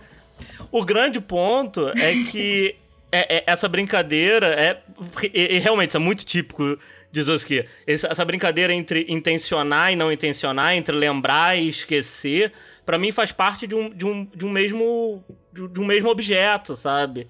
Então não tem essa coisa de eu vou tirar a intenção, porque sempre vai ter alguma intenção, porque você está aplicando uma técnica, você está fazendo algo acontecer ativamente. Mas isso não significa que não tenha um esquecer por, por trás, que não tenha um um algo que escapa. Até porque ao mesmo tempo que você. E, e, e, a gente pode ver isso em vários níveis, né? A, a, pensando na técnica, eu posso olhar para um. Pro, pro papel e falar, ah, eu vou fazer uma, uma aquarela, sei lá. Mas. Mesmo que você. Eu esqueci o que eu ia dizer, olha que loucura. É, é, é, muito típico, porque eu tô falando ativamente de uma coisa. Eu, não, isso é muito, muito interessante, porque eu tô falando ativamente de uma coisa. Eu quero falar de uma coisa, e aí eu esqueço, né? É exatamente esse, esse polo, essa brincadeira que eu tô fa falando, né? E o Flávio tá falando no mudo, por exemplo. Essa brincadeira do som e do não som. Como é que é a frasezinha? Eu aqui do... no mudo. É, é, o que eu falei é o seguinte: você tá falando o tempo todo de esquecimento, de esquecimento, de esquecimento. Agora você esqueceu o que você ia falar, agora você vai ter que criar o que você vai ter que dizer. Aí, que beleza. É, exatamente. É, então, mas é. Eu, é, obrigado. Né, né, né... Nessa brincadeira entre você querer fazer algo e algo transpassar você, que surge a criação, né? Que é independente de você em alguma instância. Por mais que você seja o autor, ela tá ali pro mundo, ela tá. E aí, de novo, a gente volta a martelar nessa coisa de ter que ter o outro, a expectação. A... Eu, eu, eu, acho que eu criei essa palavra, mas tudo bem. É... Essa pessoa que observa e tudo mais, porque vai ter algo que escapa. Mas o, o, que eu, o que eu acho interessante, e eu acho, Danilo, que ele viu lá o Crowley muito louco, mas eu concordo com você que é muito espé. Mas eu concordo. Mas eu acho que tem uma coisa que. Tipo, eu não acho que deve ser qualquer coisa por qualquer coisa. Eu acho que tem uma coisa de ser um processo investigativo. Você faz isso de forma consciente para conseguir chegar em coisas que você não, não consegue chegar de uma forma racional. É uma investigação. Você se debruça sobre isso. É que nem a investigação é, de Mari de viagem astral, quanto tempo ela ficou lá naquele lugar. Eu não sei como é que tá a investigação dela, mas assim, eu me lembro que, que ela ficou um bom tempo nesse rolê investigativo e um negócio muito doido rolando, não sei o quê, e num, num rolê, num trem sem freio, sem controle, para conseguir ver o que acontecia. Porque Sim. você não quer o planejado, você quer justo o não planejado. Você quer encontrar o que você não conhece, o desconhecido. Você planeja para encontrar o inédito. Você planeja para encontrar o inédito. É que assim, é que não é só. É que quando a gente pensa no criador, Ibiriri, Bororó, o autor, é, é, não é só o criador, o artista que está indo até o objeto. O objeto também está indo pro, até o artista. E no meio disso as coisas acontecem. Uhum. Por isso que ao mesmo tempo que você intenciona, as coisas acontecem. É, é... Enfim. Não, e o, o, o, ato mágico, né? Quer dizer, o ato Falando aqui de magia cerimonial, essa magia que procura a conexão com algo que não está ali, né? É.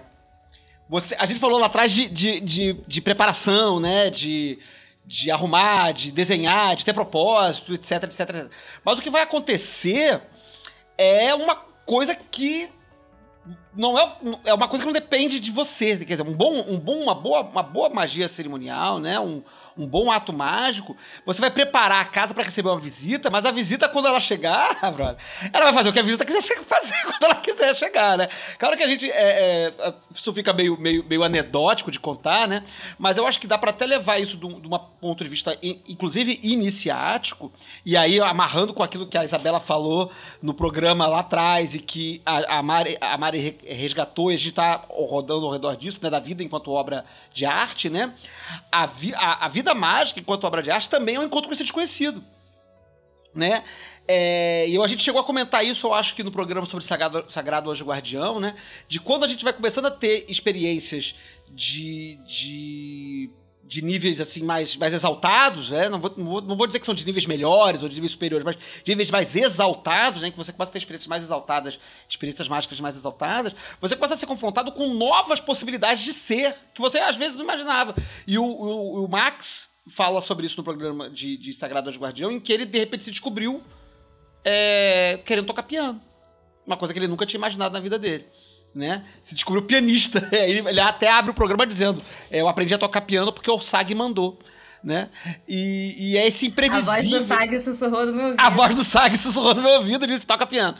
E eu acho que é esse imprevisível que, que a gente busca quando prepara. A gente prepara né? Mas em algum momento a, a obra acontece. E a obra acontece nesse espaço nem aqui nem ali que, que o Danilo tá falando, né?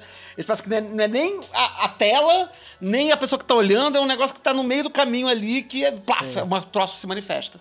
É tipo quando alguém para, vai, num, planeja numa, numa exposição, para em frente a uma obra que não conhece e começa a se emocionar.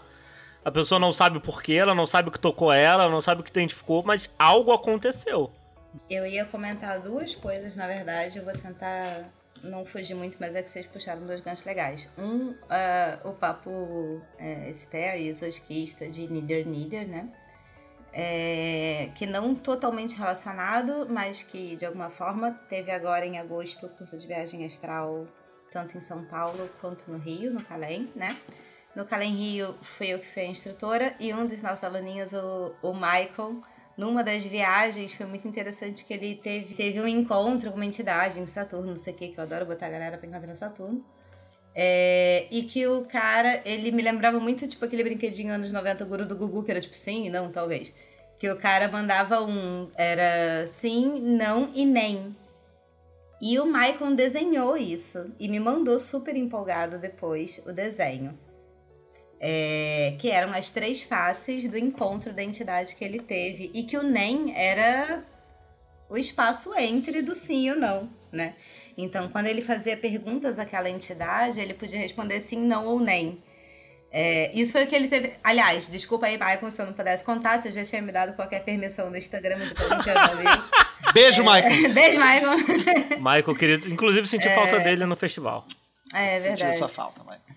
E a gente tem que mandar um beijo pra Mia, Mia Bueno, Beijo! Beijo, Mia. porque você vai ter que ouvir esse programa inteiro agora só pra descobrir onde está o seu beijo. Pra, pra encontrar esse beijo no meio do programa. Mia, te dizer, você é uma atriz, você é uma artista, mas você é mais magista do que você imagina. Ó, Fica aí o recado. fica aí o recado, fica o recado para a audiência. Mas. E fiquei super feliz quando ele mandou o desenho e por cima. E aí eu já quero relacionar com várias coisas, não só com os Oskia, mas com a prática, que eu tô também tô tentando puxar aqui. Que desde que eu pude ter a oportunidade de dar é, viagem astral no Calem, instruir viagem astral, né? A gente sempre debateu muito sobre diário mágico, mas pra mim o registro artístico é muito importante também. Então eu sempre faço questão de levar canetinha colorida, papel, é, giz colorido, porque é muito diferente você registrar a cor vermelha em pontinho de você registrar uma raiva. Ou você registrar uma onda azul, de você registrar qualquer coisa. Às vezes você não consegue nomear aquilo e justamente é o NEM, né? O sim e o não a gente consegue botar em palavra, talvez, mas o NEM, ele vem por outras linguagens, que é justamente o que a gente está costurando aí no texto. E, e a representação simbólica dessas viagens, elas se tornam outros portais é, mágico-artísticos também. Né? Quando o Michael me envia a obra dele, eu também sou capaz de, de viajar nessa experiência que ele teve de outra forma. E eu acho muito interessante como que o- os processos podem se retroalimentar nesse sentido e queria dar um pitaco de, de prática mesmo, né? Já que a gente está num entre Sim. teórica e prática. Aqui em São Paulo a gente teve um negócio muito engraçado, que era uma pessoa que via. é, falando do, do módulo de viagem astral, né? Que era uma pessoa que via muito símbolo. E a gente fez desenha. Porque desenha tu. tu Isso. Desenha, porque se você desenhar é uma outra coisa. E como você vai decodificar isso depois, guarda aí no seu, no seu baú. E depois você vê o que, que é. Dentro de você e até pra fora.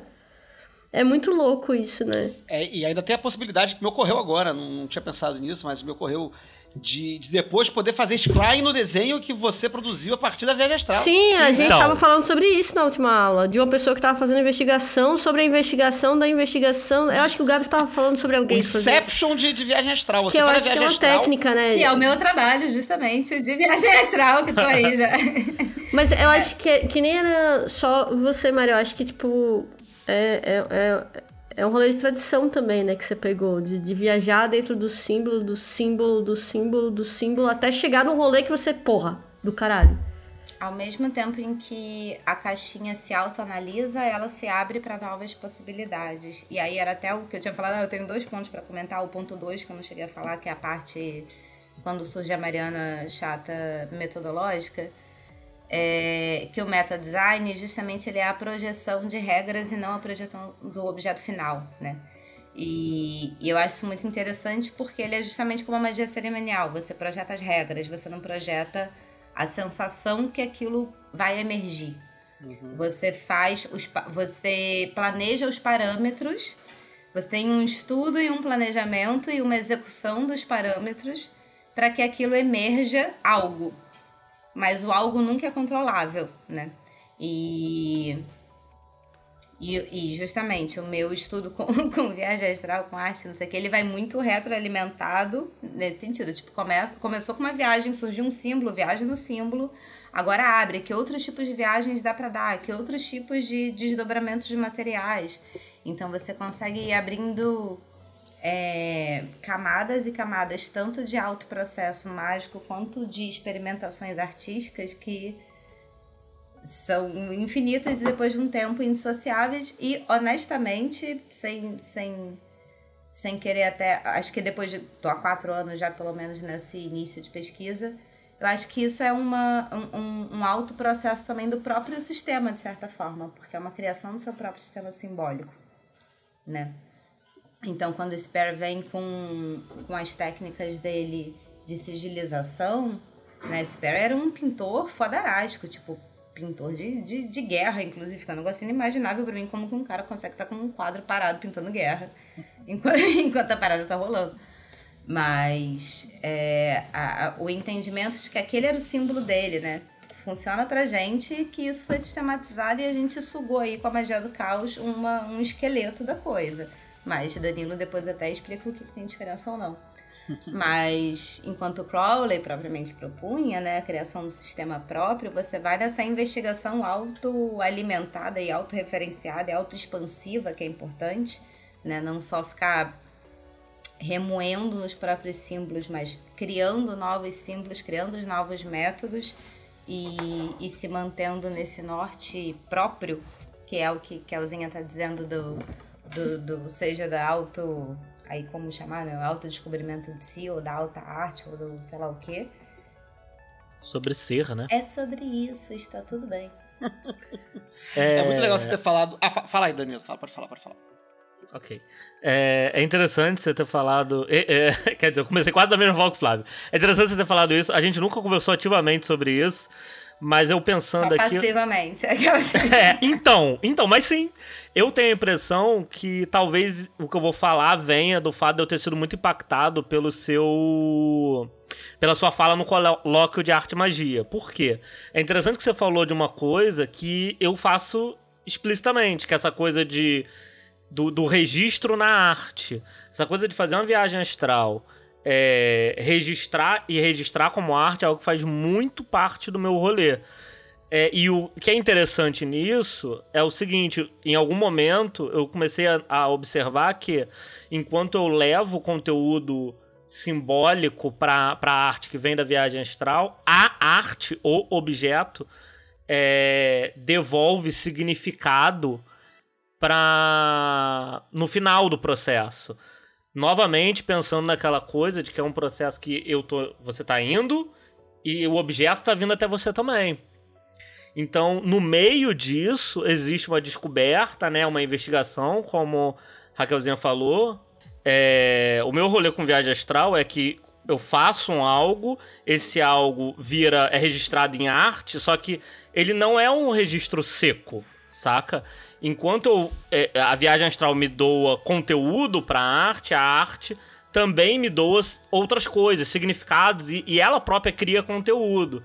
Seja pelo o que eu olho assim, falo isso aqui vai encaixar melhor aqui, ou seja pelo, pelo suposto erro, por exemplo. Pelo pincel que treme, pelo enfim, pela, pela esponja que você passa, né? Esse tipo de coisa. Então é novamente a gente retornando para aquele espaço entre, né? Não, eu, eu concordo muito com você. E é muito louco porque eu não sou da viagem astral como vocês são. Vocês são muito da viagem astral. Acho que talvez, eu não sei se faz sentido, aí vocês me digam. Talvez pessoas de, de artes visuais que trabalhem muito mais com imagem do que com outras coisas sejam mais de viagem astral. Eu não sei também, porque, por exemplo, eu tenho outros rolês com som. Eu tenho viagens de som. Viagens em som, com som, com sentimento. Eu sei que também é uma viagem astral. E não são astrais? Eu sei, mas elas têm outros tipos. Ah lá, por isso que a gente mudou o nome do curso, caramba. Não, de astral. Astral como um todo. Mas eu acho que, que, que existe um rolê de vocês mais pegado com isso. Enquanto o meu rolê é, é, é muito mais de, de proposição de o que eu sinto, o que, é que eu consigo fomentar, para onde eu vou e de um rolê de criar intenções de catarse ou de, de algum extremo que eu consiga entender algumas ideias. E aí conversa muito com o que Danilo tava falando, que, por exemplo, eu fui estudar um Inapam para fazer um Inapam. E aí eu descobri coisas assim absurdas e isso me auto alimentou para outros lugares completamente diferentes, assim. Tipo, eu comecei, eu falei, né? Comecei no Ijexá porque eu achava que fazia sentido esse tipo de, de, de, de, de, de tambor. Mas eu terminei no funk. Que foi o que gerou o que eu queria. Eu não sabia que vocês tiveram funk. Era um funk. Calma. Era um funk também. leve. Era A um... gente, a gente- a gente teve um funk aqui no Rio de Janeiro também, um funk folk. Ah, é mesmo, foi incrível. Funk leve. Era um funk meio Caetano Veloso, mas era um funk. Eram batidas de Funk funk porque eu Caetano queria. Veloso. Mas era bem mais leve que num funkão pesado, até porque eu, eu não consigo ter essa energia. Eu queria muito ter uma energia fortona pra jogar esse, esse panzão no funkão, assim, pesadíssimo, É catra. isso que eu quero. É, é isso então. Que eu gosto. é, Nossa senhora. pois é, porque eu fui que fui que fui, e no final, tudo que eu queria era uma, era uma coisa minimamente pesada como um funk. Eu não consegui porque eu não consigo ter essa densidade. Mas eu acho que Iopan precisa, pelo menos o meu Iopan, dentro da minha investigação de som. E aí eu descobri umas coisas muito loucas, que era, por exemplo, é, tem uma palavra que o, o Fernando Pessoa fala, que ele fala é, aterrar. É, a terra em olhos de azul, teu capricho Exu. A alma que aterra em olhos de azul, teu capricho Exu. Quando eu li isso pela primeira vez, eu pensei que era aterrar, de aterrar no, no chão. E aí eu fui pro inglês e aterrar era de terror. Era tipo um terrorzão. Aí eu fiz, caralho, isso aqui é sinistro. O sentimento que eu preciso ter não é do, do aterrar no sentido terra. É no aterrar no sentido isso aqui é tipo terrorzão. E como é que eu vou provocar isso ou sentir isso? E a investigação é sobre o próprio sentimento. E aí tem uma coisa muito louca que eu levei pra terapia. Porque o meu, meu psicólogo ficou, irado. Eu fiquei, caralho, da hora, Raquel. A gente tá aí primavera de vários anos. Que todo ano é, é um festival e tem um negócio que a gente faz. Mas assim, ele fez assim: "Ah, agora você tá lidando com um negócio pesadão, né? Agora chegamos a pan, né? Eu fiz, caralho, chegamos a pan. Chegamos assim. Eu, cara, eu queria muito de assistir a, a conversa dos psicólogos que atendem a gente, cara, porque deve ser muito engraçado. Cara, mas o meu é muito bom. O meu é muito bom. Mas assim, o que eu quero dizer é que um símbolo leva você a outro e leva a outras sensações. Eu, eu tive acesso a outras coisas que eu, que eu não teria se eu não tivesse feito esse trabalho mágico. Uma viagem pesadíssima, assim, maravilhosa, mas muito forte. Por conta da, da pesquisa. Mas você só tem contato se você faz a viagem. E você não sabe o que tá te, te esperando. Você puxa uma coisa, você acha que vai dar certo. Aí, aí ela te, vai- te leva pra um lugar completamente diferente. Isso aí. Essa busca da diferença, a busca do novo. É a busca da, da do inédito.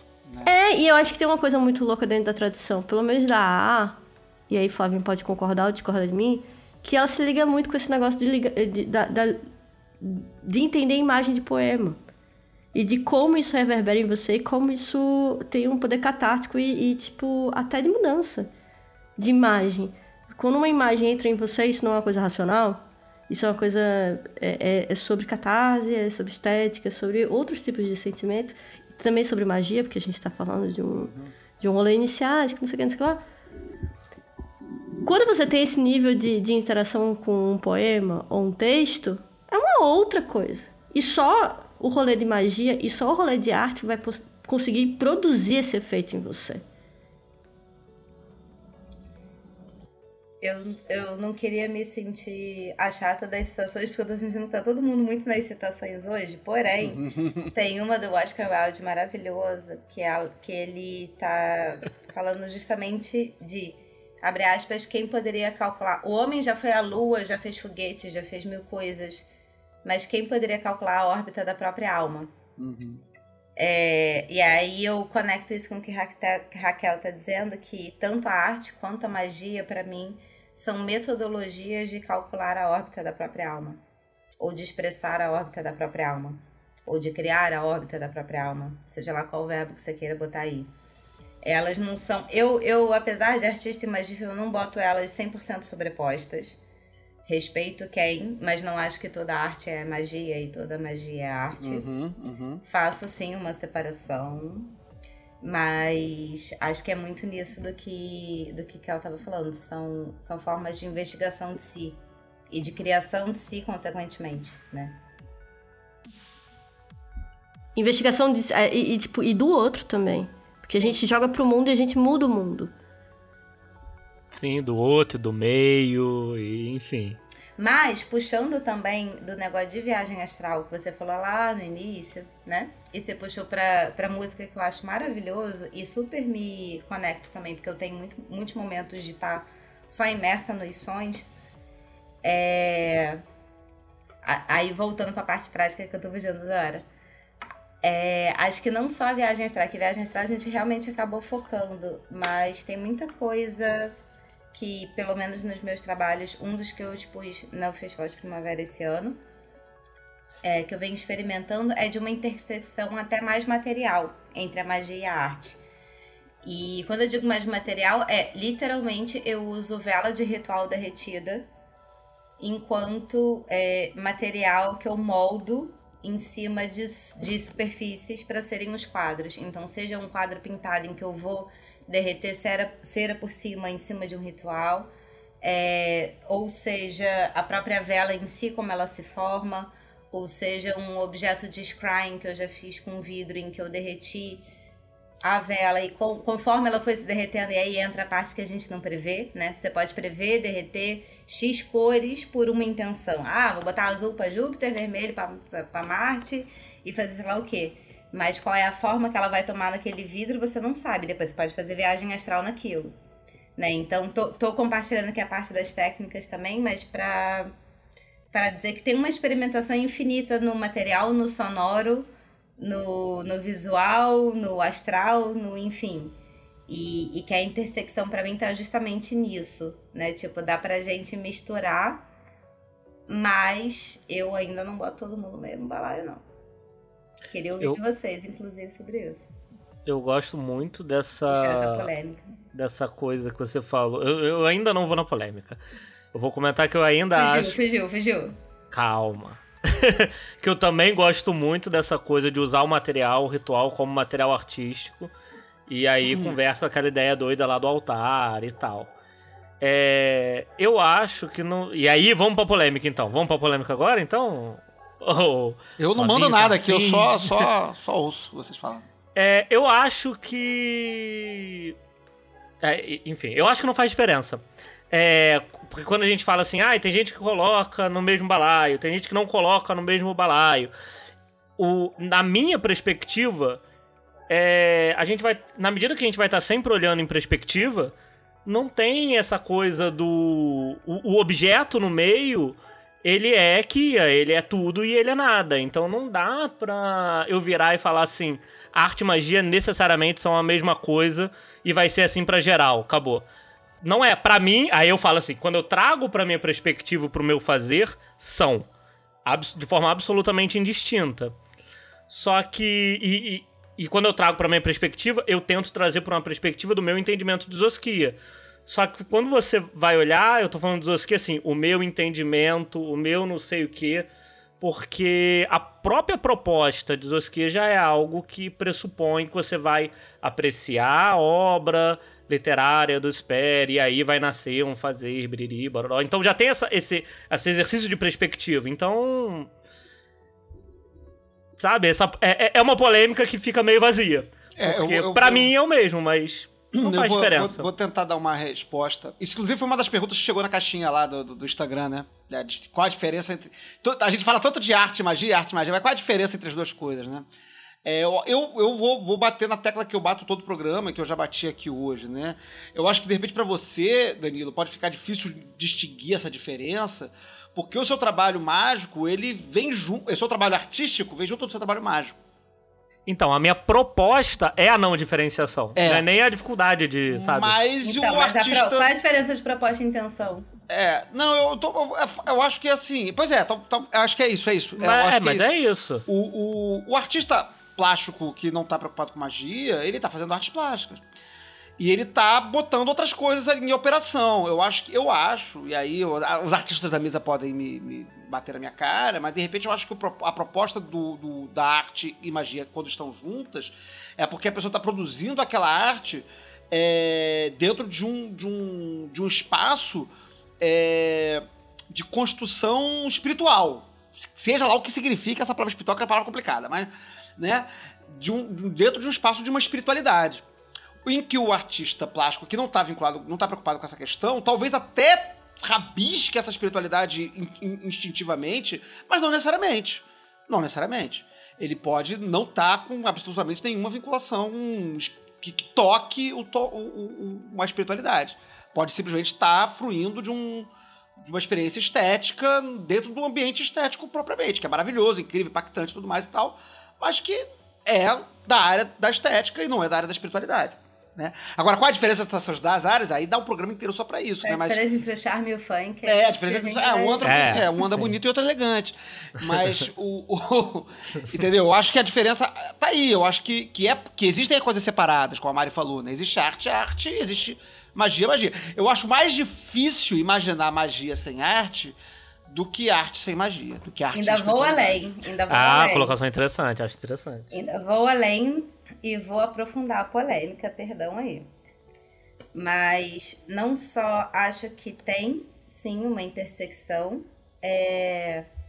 Ah lá, agora passou a fada do esquecimento aqui. Eu ia falar de processo. Cadê? Eita. Ah, muito Não, mas bom. no meu caso é maconha, né? Você ia falar intenção, a intenção, a intenção que faz diferença, o que, que você ia falar? A metodologia que faz a diferença, o caminho que faz a diferença, a jornada do herói. Daqui a pouco vai. Eu vou Vai falar, jogando, vai jogando. eu vou falar e aí você se relembra, tá? Vou O usar. que o Flávio tava falando? Eu tenho que voltar o boneco do The Sims pra O Flávio tava falando que, ah, com certeza, a magia, dep- na- dentro da visão dele, claro, que a magia depende muito mais da arte do que a arte da magia e que é, o que vai fazer esse grande, essa grande diferenciação, na verdade, é a sua intenção e como você faz o seu desejo, mas que, assim, é, é um lugar muito difícil. É, é o espaço, é o espaço da espiritualidade. Eu tô colocando a Lembrei. magia como o espaço da espiritualidade. A Funcionou. arte não funcionou. necessariamente. Lembrei que eu ia, na verdade, abrir uma subpolêmica da polêmica, que é a primeira, a primeira polêmica é se toda arte é magia e toda magia é arte. que eu e Danilo estamos otimamente discordando aqui, tô achando maravilhoso isso. Sim. É, e a segunda que eu abro é no sentido de se toda arte. Ah, não se toda arte, mas qual- quais são os parâmetros que eu botaria para uma arte mágica, por exemplo, dentro do meu objeto de pesquisa. E aí seria discutir uma representação é, simplesmente gráfica de uma viagem astral sem uma intenção alimentada ali, ela se torna uma arte mágica ou ela permanece na arte? Baixou um Platão En- aí. Entendeu? O- o- o- o- A representação não é a coisa, então ela não entendi, vale como verdade. É assim. Por quê? Porque Ah. eu recorto. Não, e só pra eu explicar, eu faço esse recorte. Hum. É, se a gente for botar espiritualidade no campo geral e magia do campo geral pra caralho, porque cada um aqui segue uma linha, né?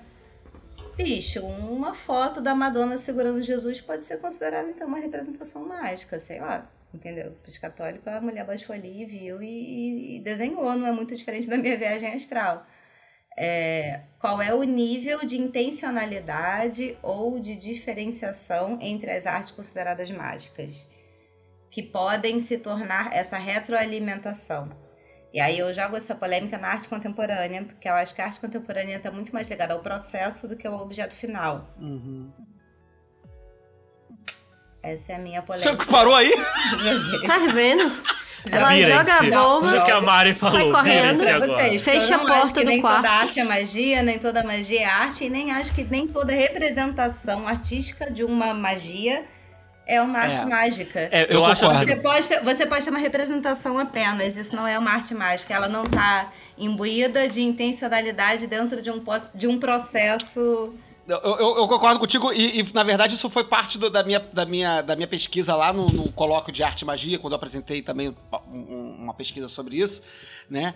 Em que, em que a minha, minha, minha ideia justamente ali era pensar, porque até então Tem Tudo que eu PDF? tinha- Manda pra gente. eu- tudo que eu tinha. tá- tá- foi lançado no colóquio. Não, mentira. do- os anais foi do primeiro. Foi do outro colóquio. Esse A não gente tá, só fez um, É. edição nunca mais, cara. Nunca mais PDF, puta merda, nem sei onde tá. tá em algum lugar na internet. E. isso tá Mas no a- YouTube, não? Não, tá, tá a apresentação tá no Não, a YouTube. gente escreveu o Ah. artigo, fez PDF, teve É, diagramação chique da Mas Bela só foi do Giordano. primeiro, foi só o do- Eu Olha fiz a capa, a capa ficou maravilhosa. Esse foi só o do, de magia e só transforma- transformação e sei lá o que. O de arte e magia não teve. Morreu. Mas o, a minha preocupação naquela... Tradição e transformação, eu acho. Tradição e transformação. A minha preocupação naquela apresentação, justamente porque até então, tudo que eu via sobre arte mágica era isso que você tá chamando de representação, mano. A pessoa tinha uma experiência mágica, lá, uma viagem ou uma coisa assim, e aí escrevia uma música sobre a viagem. Ou pintava um quadro sobre a visão que ela teve. Mas não era uma arte mágica. Tipo Raul Seixas. É, não era uma arte mágica no É sentido do materializar. relato da captura. era um relato. Exatamente. Não era uma. Eu não, eu não estava entendendo aquilo como arte mágica, porque eu não, não estava vendo isso, estrito senso, como um objeto mágico, mas como uma representação de uma experiência que a pessoa teve, o que tudo bem, muito legal. E aí a minha preocupação na apresentação era justamente é, falar sobre quando isso acontecia. Aí o meu estudo de caso, no final da apresentação, era justamente os livros de classe A da A, porque eu estava tentando tratar aquela, aquele trabalho poético como um trabalho que produzia efeito. Assim como também falo também, são os dois casos que eu falo na apresentação, com a magia cerimonial enquanto um teatro, instalação, etc., que produz efeito mágico. Então você tem cores, falas, é, gestos, é, é, desenhos, enfim, uma série de, de- de- de atuações, né? Uma série de, de, de performance, tem uma performance que produz efeito mágico, né?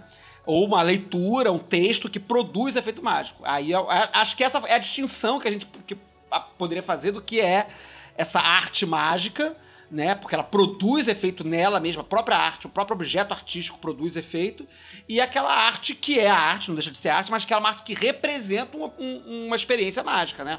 Um relato de uma, de, um- de uma experiência, de uma viagem, de uma, enfim, de uma coisa assim. O que não significa que ela não possa ser usada como objeto mágico. E, né? No caso, por exemplo, Eu ia né? fazer esse comentário. da, da pintura, né? Vamos lá. A pessoa fez uma, uma viagem astral. Aí pintou uma cena da viagem. Pintou. Isso aí, a pintura em si não é uma- um objeto mágico. Porque ela tá representando, tá, tá figurando ali uma, uma coisa que ela viu. Agora, a partir do momento que ela pega aquela pintura e usa aquela pintura como objeto de scrying, como objeto de viagem astral, pra fazer outra viagem, aí ela já transformou aquilo num objeto mágico, como poderia transformar qualquer outra coisa, como a gente, como a gente faz no Calem, em experiências de viagem astral, em pintura, em, sei lá, em desenho aleatório da parede, qualquer coisa, né? Vira um objeto mágico, se transforma aquela coisa, entre aspas, vulgar num objeto mágico. Deixa, vou passar a palavra pro Danilo e depois pra você, Raquelzinha, tá? Pra... É, tá. Eu vou ser bem breve. É... Assim, é... a a Mari comentou ali que a gente tá, tá com opiniões díspares, né? Mas eu volto a ressaltar que, apesar de tudo, eu ainda acho que não. Porque apesar da minha perspectiva de fazer ser arte e magia como uma coisa só, isso é uma proposta. Tendo em vista que isso é uma perspectiva, isso não muda o fato de que outras pessoas podem ter outras, propos... outras perspectivas, outras propostas. E aí entra no que, no que você falou. Mesmo que uma arte não seja, é, seja só um registro de um processo mágico e não um objeto que se propõe a ser mágico em si, outra pessoa pode se apropriar dele como um objeto mágico. É, porque é uma questão de perspectiva. Uhum, É isso. Raquelzinha? Não, o que eu ia dizer é que eu acho que assim, é uma grande, um grande rolê de galinha, ovo, ovo, galinha e não sei o quê. e uma grande, de, tipo. Porque na hora de pegar pra capar, como é que a gente vai chamar e não sei o que, a gente já teve nessa mesa aqui vários problemas de autodenominação de, de si enquanto artista. E o que é que. enquanto magista também. Eu, in- in- inclusive, eu me considero uma estudante de magia. E uma estudante de arte, por exemplo.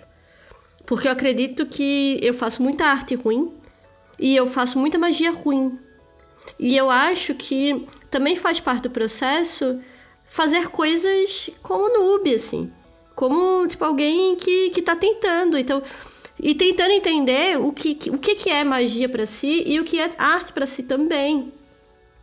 Então, essa grande discussão eu acho que é muito mais sobre o intento e de como a pessoa tá se levando para esses lugares, assim, como está sendo sua investigação e, e, e para onde ela está indo e qual é o seu intento. Se o seu intento é, é sei lá, invocar uma, uma grande entidade, não sei o quê, ou fazer, tipo, que é o meu rolê, é, fazer umas músicas muito loucas, uns teatro muito louco, que, que, que fomentem um certo tipo de energia que só é possível na magia cerimonial, aí a gente conversa. Isso quer dizer que eu estou conseguindo fazer isso? Isso quer dizer que estou fazendo arte? Eu não sei. Porque, tipo, a, a, vida tá aí. É por isso que eu acho difícil essa pergunta. Porque a gente pode fazer isso de uma forma ruim. A magia é uma arte, é uma arte no sentido de, de você deter dos seus poderes. É, tipo, de você conseguir gerar o efeito. Ruim e falho é a mesma coisa? Não sei se ruim e falha é a mesma coisa. Eu Porque só... o ruim soa muito pesado. E quando você fala, me soa muito não, algo que falhou. Não, não, não. E a falha pode ser uma criança, não, por exemplo, mas, mas veja, o que eu tô querendo dizer é que às vezes a gente coloca as coisas num lugar em que a gente pode. A, a, eu vi dia desses, rolou, todo mundo postou. Dia desses não, faz alguns meses. Alguém, um, um artista falando, faça artes ruins, faça artes ruins. Porque a gente fica querendo, tipo um determinado efeito de magia, por exemplo, quer fazer chover, quer não sei o quê, mas você não tá fazendo. Não fala mal do Instituto Cobra Coral. É, enfim, mas não tô falando isso. Mas você não tá, tipo, fazendo o seu beabá, a sua musculação, o seu dia a dia, o seu rolezinho, e tal, E o artista, ele também é todo dia, velho.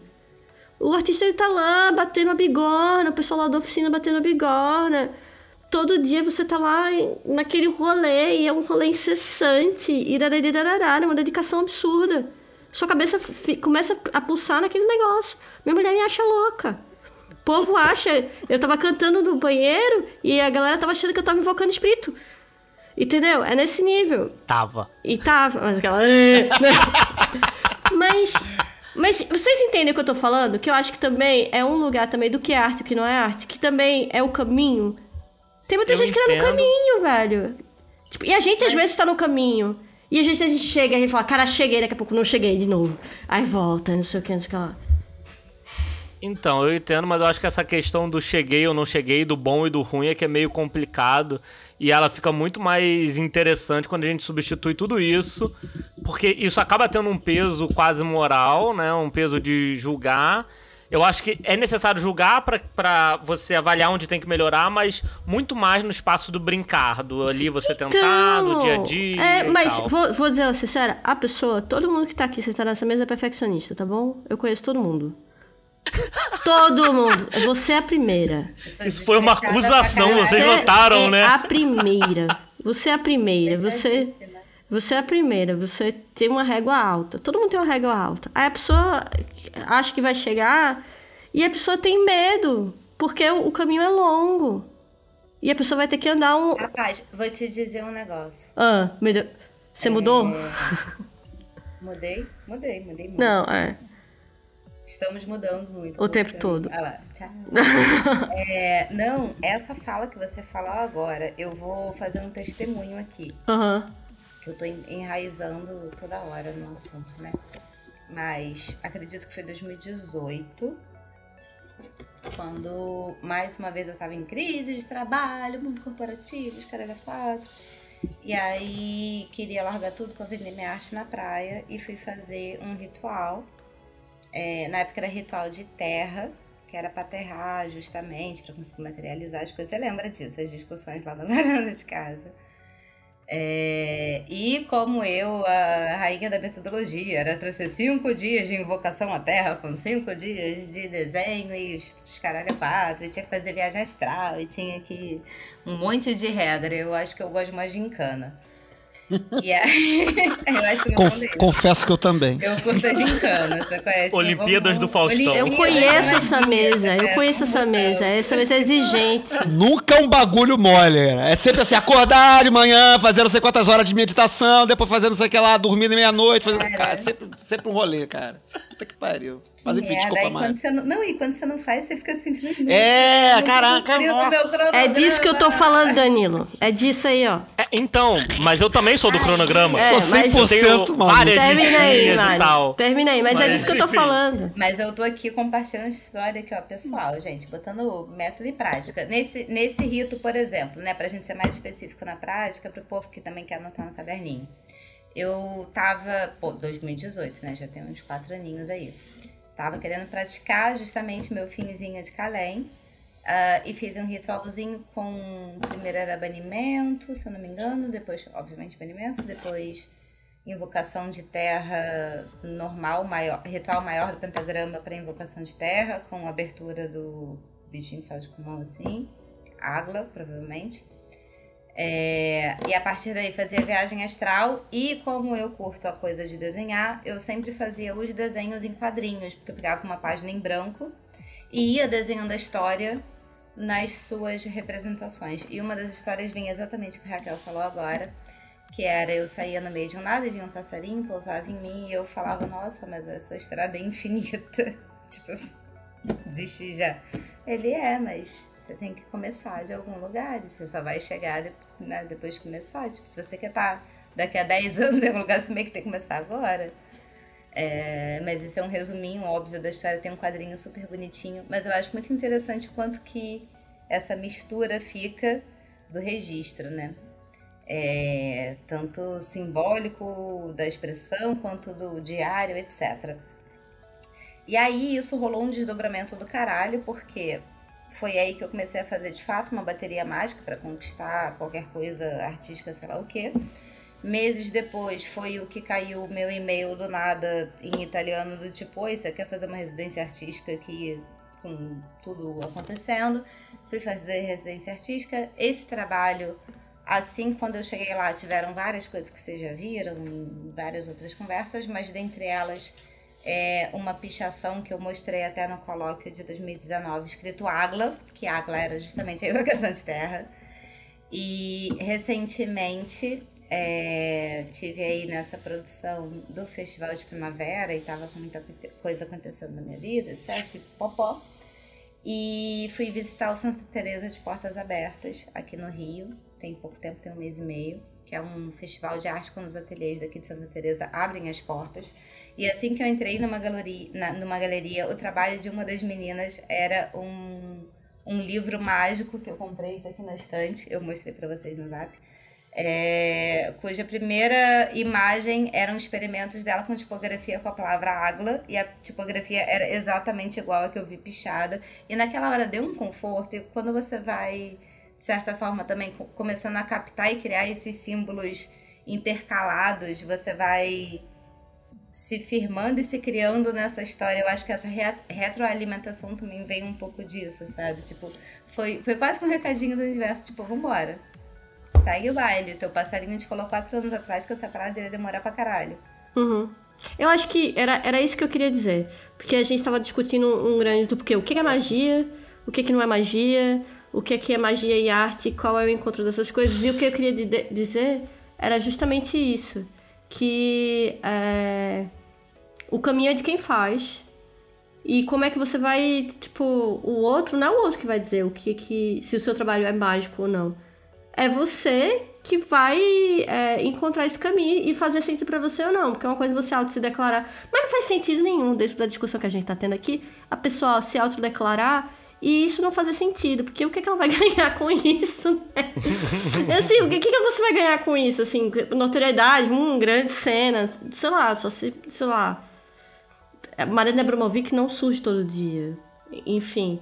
Mas é, a sua pesquisa e como você leva ela e como você vai jogando grãozinho por grãozinho e vendo as coisas e fazendo sua própria evolução, é isso, assim, sabe? No meu entender, é por isso que eu tava falando isso. É justo por esse teu, teu, teu, teu relato. Porque eu acho que é bem por aí, assim. E acho que faz mais sentido a gente falar do tipo, vai, só vai, e aí depois vai ver seu diário. E aí depois nós arrumamos. é. Você falou uma coisa aí e, e, e me suscitou é interessante pensar não só nesse processo, desse caminho que você falou de você, mas também como isso impacta o meio, né? Porque assim, você falou tudo isso que resultou no seu trabalho na Itália, em alguma instância isso resultou na sua palestra no Calem, e em alguma instância isso resultou em eu olhar na dona de palestra e falar assim: hum, vou fazer experiências artísticas. Acontece que não tem diferença entre. É que você quase religioso de. Olha que bizarro.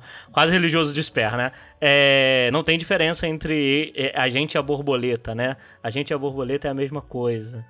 A gente, quando mata a borboleta, a gente só não sente a dor porque estamos todos bêbados de sermos deuses. E aquela coisa toda. Porque tudo isso que você falou, que foi atrás, que não sei o que, não sei o que, não sei o que, impactou em mim, a gente tá aqui conversando agora, e enfim, e, e as coisas vão se entrecortando, né? Então, enfim, já que a gente está embarcando aqui nessa, nesse debate mais prático sobre o fazer artístico e mágico, ou fazer mágico artístico, né? Com o hífenzinho junto das palavras, sendo uma palavra só, é o mágico artístico, artístico mágico, né? E não e, né? Porque eu acho que a, a, a graça desse programa não é só ser magia e arte como coisas separadas, mas como uma coisa só, né? Então eu vou trazer mais um áudio aqui, mais uma fala de um dos artistas que trabalharam com a gente, que expuseram no, no, no, Festival de Primavera. No caso, foi aqui do Rio, o César Salomão. E ele faz um pouquinho sobre a perspectiva do trabalho dele e como que isso é, impacta é, o trabalho artístico e mágico dele. Então vamos ouvir aqui o César Salomão. É, eu queria primeiro agradecer a oportunidade de poder estar ao lado de tantos artistas incríveis. Estou até agora sem palavras, mesmo. O Festival de Primavera foi incrível. Bom, na minha visão, todo ato de criação é um ato divino, né? É, somos nós quem criamos os deuses à nossa imagem e semelhança, não o contrário. Para mim, não há nada mais mágico do que o fazer artístico, porque trazer uma coisa que estava antes só no campo das ideias para o plano material é literalmente materializar algo. Bom, se isso não é um ato mágico, eu não sei mais o que seria. É, quem é artista ou quem tem algum envolvimento real com algum processo sabe a sensação de êxtase que é contemplar uma obra recém-feita, sabe? E eu não ia conseguir desassociar essa sensação com a de estagnose, por exemplo. Ou com aquele barato que a gente sente quando faz um trabalho mágico que realmente mexe com a gente, sabe? Através da arte, podemos trabalhar conceitos ou nos conectar com o que realmente queremos, de uma forma que nenhum outro tipo, tipo de comunicação poderia. É se comunicar consigo mesmo, sabe? No final das contas. Isso pode ser atraindo o que a gente quer com uma obra, isso pode ser deixando em uma obra o que a gente quer deixar para trás, enfim, de N formas. É, através da arte, da magia, a gente pode perceber que a gente é muito mais do que a gente acha que normalmente é. E para mim tá tudo ali no mesmo ponto, convergindo, sabe? E é isso. Eu espero ter contribuído de alguma forma. E até a próxima. 93. Mas então, cara, eu, eu achei essa fala do, do, do, Salomão muito legal, por vários, vários motivos assim, mas eu não vou, não vou falar por enquanto, eu quero, quero ouvir vocês aí. Quem quer pegar? Danilo, que já tava... Tem várias paradas aí que tocam bastante o meu trabalho. É, ah, então. Foi bem... Muito bem encaixado, né? É, cara, ele falou muitas coisas que tocam bastante o, o meu trabalho. Por exemplo, quando ele fala dessa coisa de não é nem só de, de, se conhecer através do processo artístico, mas de se, se investigar, se criar, pelo menos a meu ver, né? Eu tenho feito uma coisa agora, que não é nenhuma inovação, mas enfim, mas olhando para essa coisa extremamente prática, né?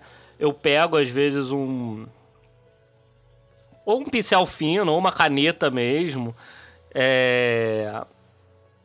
e eu começo o desenho automático mais clássico possível e profundamente, assim, não, não procurando formas na hora do fazer, para depois é, abrir os olhos, olhar, esperar aquele desenho descansar um pouco, depois voltar a ele, aí sim procurando formas. É, eu faço isso muitas vezes para produzir qualquer desenho, né? É, é, quase como. Eu tenho pensado nisso quase como um processo de desigilação, de fazer o contrário, porque para mim eu encaro o sigilo como você desfazer um intento dentro de um processo artístico. O mais clássico é o grafismo, mas pode ser qualquer outra coisa, né?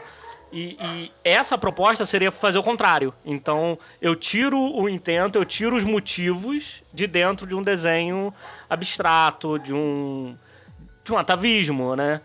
É, e tem a ver muito com, com essa coisa de de consumir a própria arte enquanto você produz ela, sabe? Isso que você falou, né, de, desse processo de dessigilização e de você extrair o intento da obra, me parece, me corrija se, uhum. se, eu estiver interpretando errado, ou sei lá, quase como um processo de divinação. Sim, alguma medida você, pode ser visto né, dessa forma. Né, como se você produzisse uma aleatoriedade, né, uma coisa que não, tá, não, não tem ainda é, é, objetivo, né? Ele não tem um- uma forma que vai que se espera, né? E mas aí a partir daquele daquela coisa que é meio aleatória, meio inesperada, não vou chamar aleatória, mas de É sobre se perder um né? pouco. E aí você tira uma leitura daquilo e aquilo começa a te, te abrir caminhos, né? Te desenvolver reflexões, enfim. E, e- vamos, vamos fazer um paralelo aqui meio, meio freestyle, meio maluco, assim, de reflexões e iniciação, né? Processo iniciático, né? Processo de construção de si, né? Então, então, mas é exatamente essa a proposta, na real, né? É exatamente uma proposta de criação de si, e isso tem a ver diretamente com o que eu procuro trabalhar, né? Com a ideia de zosquia e tudo mais, que tem a ver com se autocriar. Enquanto, ao, ao menos no- na minha leitura, né? É, enquanto um processo artístico. Mas, bom, seguindo o que o Dan tá falando, é, tem justamente a fusão que o César falou do imaterial com o material. Tipo, a arte vem aí como essa ferramenta da criação da sua própria órbita, na verdade, não do cálculo, né? Ela tem uma parte de entendimento também, porque eu acho que o cálculo da própria órbita vem nesse sentido do autoconhecimento, né? E parte do processo mágico é, deve ser usado para isso, na verdade. Eu sou a chata dos, dos, dos critérios que tem horas que eu não acho que tudo, toda arte é magia e que toda magia é arte. Tem sim algum nível de intenção ali a ser identificada, qualquer coisa do gênero, mas não acho que isso seja botar rótulos, né? Seja mais num sentido de processo e de intenção. Né? Não que isso limite nem o formato, nem o que você descobre de si, nem o que surge a partir daí. Mas no fim das contas, é essa união Ouroboros do se entender e se criar, se entender e se criar. Aí na parte prática, que eu toda hora fazendo questão, é... que Flavinho até tinha puxado no intervalo, as questões da, da- das práticas de viagem astral, por exemplo, né? Tanto num aspecto de eh, registro, eu acho importante que a arte seja um instrumento também de registro, e eu não digo só artes visuais, você pode compor uma música depois de uma viagem astral, você pode pintar uma coisa abstrata, mas é um registro outro que vai te complementar a riqueza justamente do, do registro escrito. Mas tem como fazer isso para além disso também, né? Tem, que, tem como criar uma arte em que você viaje dentro dela e você vai descobrindo as camadas a partir dali. Tem como você é, transportar esse sensorial extra também, né? Não só ficar no registro, mas, mas de trazer a sensação que no fim das contas eu acredito que a arte em si, com, com esse A maiúsculo e prepotente, seja isso, né? Essa cristalização dessa emoção. Então, registro é uma coisa, mas você, você consegue é, transformar esse registro na cristalização, você consegue viajar nessa cristalização, você consegue. É, é infinito. Eu queria aproveitar para fazer um, um. Vou te passar a palavra, Raquel. Mas já que a gente tem, tem muitos ouvintes que são novos ou que já ouviram outros programas e, e de repente não ouviram a gente falar sobre viagem astral e como viajar na arte, é, é, como, como fazer isso, né? E aí eu só queria dar uma, um- uma geral. A gente tem um programa sobre viagem astral, que é um dos primeiros programas do podcast lá do início, né? E, enfim, esse assunto já voltou. Tem o Universo Onírico, que, que a Mari também gravou como host, acho que uns dois anos atrás. É, enfim, esse é um tema que a gente tem recorrente, mas eu acho que é legal só para quem nunca ouviu falar essa possibilidade, como fazer uma viagem numa obra de arte, né? Então eu vou falar uma coisa genérica aqui, vocês podem complementar, né? Mas a gente, por exemplo, é- é- é, pode fazer viagem astral, a gente conhece o conceito de viagem astral, é, às vezes muito de uma perspectiva muito é, fechar os olhos e visualizar o ambiente, ou visualizar um local, etc. E isso pode ser feito não só com esses locais que estão na nossa mente, que são criados ou projetados na nossa mente, mas também com suporte. É muito comum se ver por aí fazer, por exemplo, scrying, né, ou viagem astral, em carta de tarô, por exemplo. Mas uma coisa que a gente já fez no Calem, é, é, em título de, de experiência, e que a Mari também já fez aqui muito recentemente, é fazer com pinturas, fazer com desenhos. E eu acho que quando a Mari está propondo essa ideia de fazer arte, viajar na arte, né, é produzir a obra artística, seja ela, enfim, qual for o suporte, e depois de produzida a, arte, você se aprofundar naquele, naquele objeto artístico ali através do processo de viagem astral. Olhar aquilo, fechar o olho, se for, no caso, mais prático, né? mais, tra- mais, mais tradicional, né? uma paisagem. Né? Eu vou fazer, uma vez eu fiz a viagem astral num quadro bem famoso, que é uma que é um. Eu esqueci agora o, o, nome do quadro, mas que é uma vista de um, de um parque, assim, nos anos, no final do século XIX, com umas mulheres de, de, de, de, sombrinha, os caras de, de, de, terno e tal, beirada de um lago, de um rio e tal. É uma, uma, uma, uma imagem bem comum. Eu acho que não é dos anos, no século XIX, não, acho que é meados dos anos 50. É uma, enfim, uma, antigo. E aí, então, o que eu fiz? Eu fiquei vendo essa imagem, fiquei vendo, vendo, vendo, vendo, e de, me projetei para dentro do quadro. É que nem aquele filme do, do, do, cara que morre e fica preso dentro do quadro. Qual é que é o nome desse filme? Quem lembra? Filme dos anos 2000. Com aquele Robin Williams. É, com o Robin lá, Williams. Amor Além da Vida. Morre. Isso, Amor Além da Vida. vida. Ai, claro. O cara morre... O cara morre e fica andando na tinta, fica andando dentro do quadro. O cara fica vivendo dentro do quadro. A experiência da viagem astral numa obra artística é, é, é similar. Né? Claro que você não vai ficar preso no frame do quadro, como no filme, né? Você, pelo contrário, o objetivo é sair daquele frame, né? É ir para onde a pintura não está mostrando, é, ir, é ver o que a carta não está mostrando, é ver o que a, a arte não está apresentando, né? É ir para além disso, né? Mas aproveitar que esse objeto artístico foi criado e usá-lo como ferramenta mágica, né? Acho que é isso aí.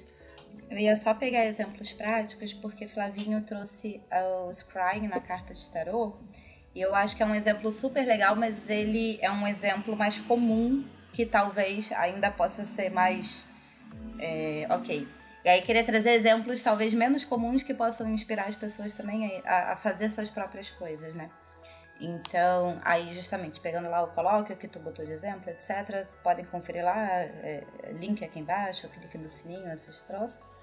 É, uma das peças que eu fiz foi, eu comprei uns discos de vidro, discos redondos de vidro, e aí, desde uns disquinhos pequeninos, de tipo 20 centímetros de diâmetro, até um tampo de mesa mesmo, de 80 centímetros de diâmetro, é, e derreti em um ritual as velas coloridas com as cores que eu tava ali fazendo uh, o meu próprio processo, né? Que era, enfim, minha parada lá. E deixei aquela cera decantar. Quando você vira o vidro ao contrário, aquilo forma uma imagem abstrata que, justamente por ele ser redondo, também ele vira um disco que cada vez que você gira ele é uma imagem diferente. Então, é, é, virou um, um, um, super espelho de fazer esse tipo de viagem ali dentro, naquele tipo de coisa, né? E isso é só um exemplo. Você pode fazer com tinta, você pode fazer pintando abstrato ou automático, como o Danilo estava fazendo. É... Aí, puxando outro exemplo também, já teve quadro que pintei justamente a partir de áudio que Raquel estava musicando. Raquel fez, estava fazendo melodia, me mandava os áudios no WhatsApp e a partir de um deles, que não saía da minha cabeça, aquilo foi formando imagens e que parecia que eu tinha que pintar enquanto estava em looping e o negócio tinha que acontecer com, com, com a música ali também. E são muitas formas de inspiração e materialização que podem ficar se retroalimentando nesse sentido. Né? Queria botar esses dois exemplos mais práticos.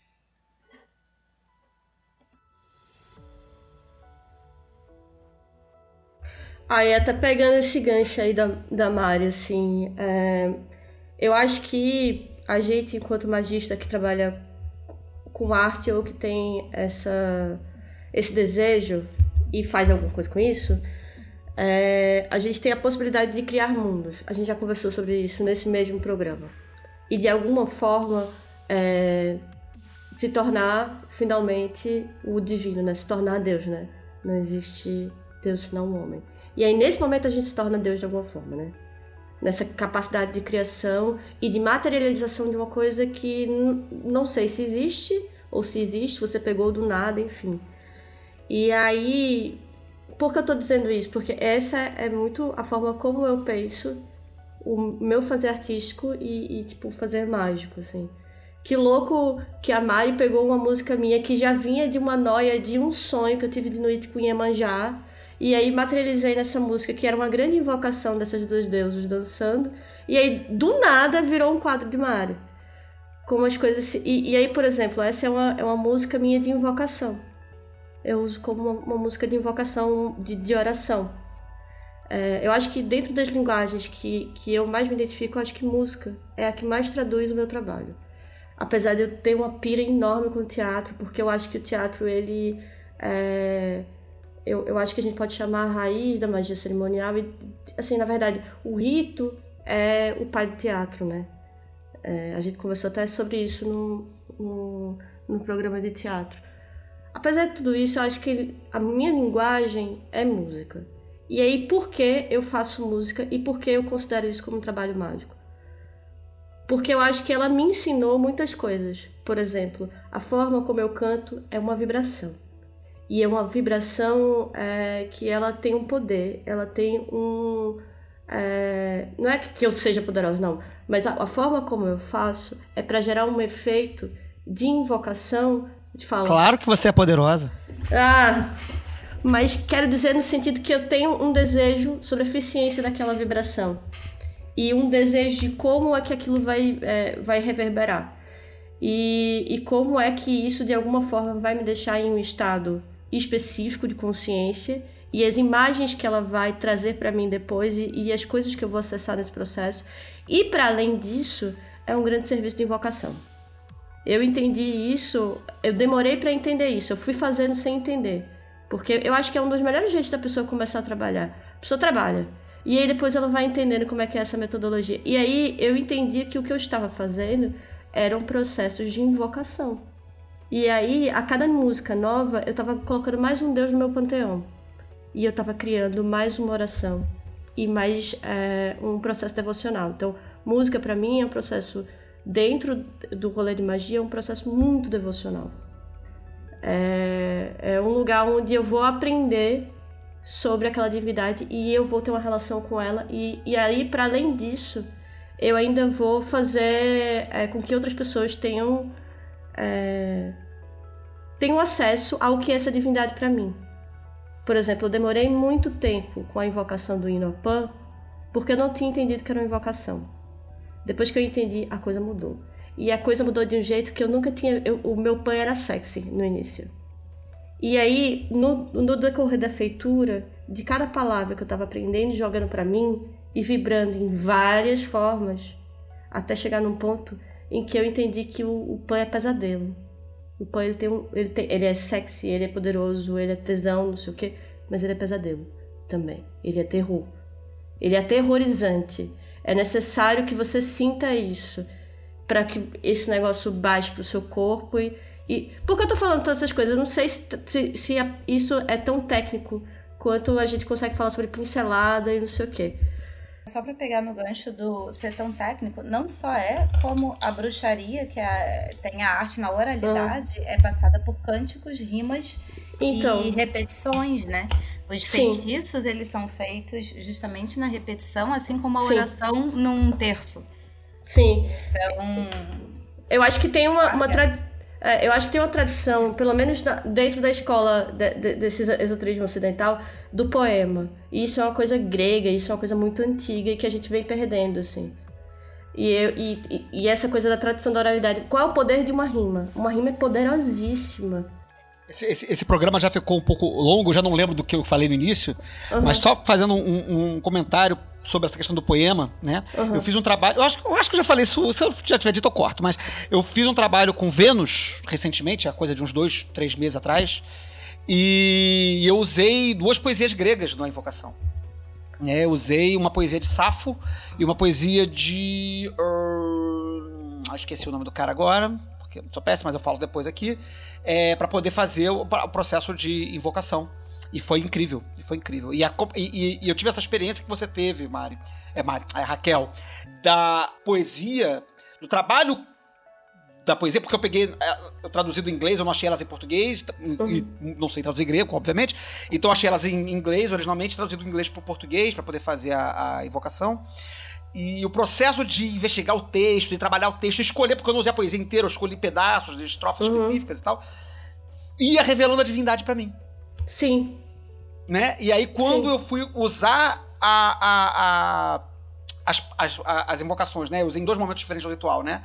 É, primeiro na invocação planetária e depois na, na no, no, diálogo com a entidade em si, né? É, aquilo foi trazendo a experiência, né? Estética, vamos dizer assim, né? Da, da poesia foi me trazendo o contato com a divindade.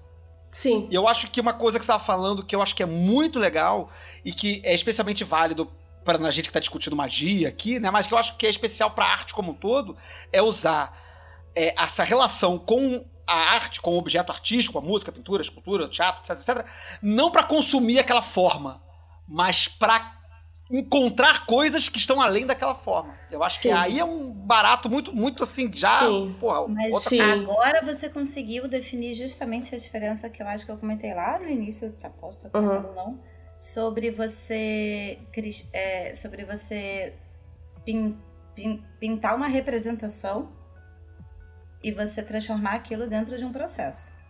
Sim. O pintar uma representação é um registro, mas ele não está imbuído da, da intencionalidade do processo. Uhum. Uhum. É, eu acho bem por aí, assim. é, Eu, eu acho que tem um negócio muito doido, assim. Eu fui estudar teatro, voltar a estudar teatro por conta de magia. Eu senti necessidade de voltar para esse lugar porque existiam coisas ali que eu gostaria de explorar. E é muito louco, assim, porque eu, fu- eu, eu cavei tanto esse buraco que quando eu vi, eu consegui uma vaga lá no Teatro Oficina. Que a gente já conversou sobre isso aqui, assim, na universidade, né? E eu fui pra lá porque eles tinham um processo de, de feitura muito diferente, muito ritualizada.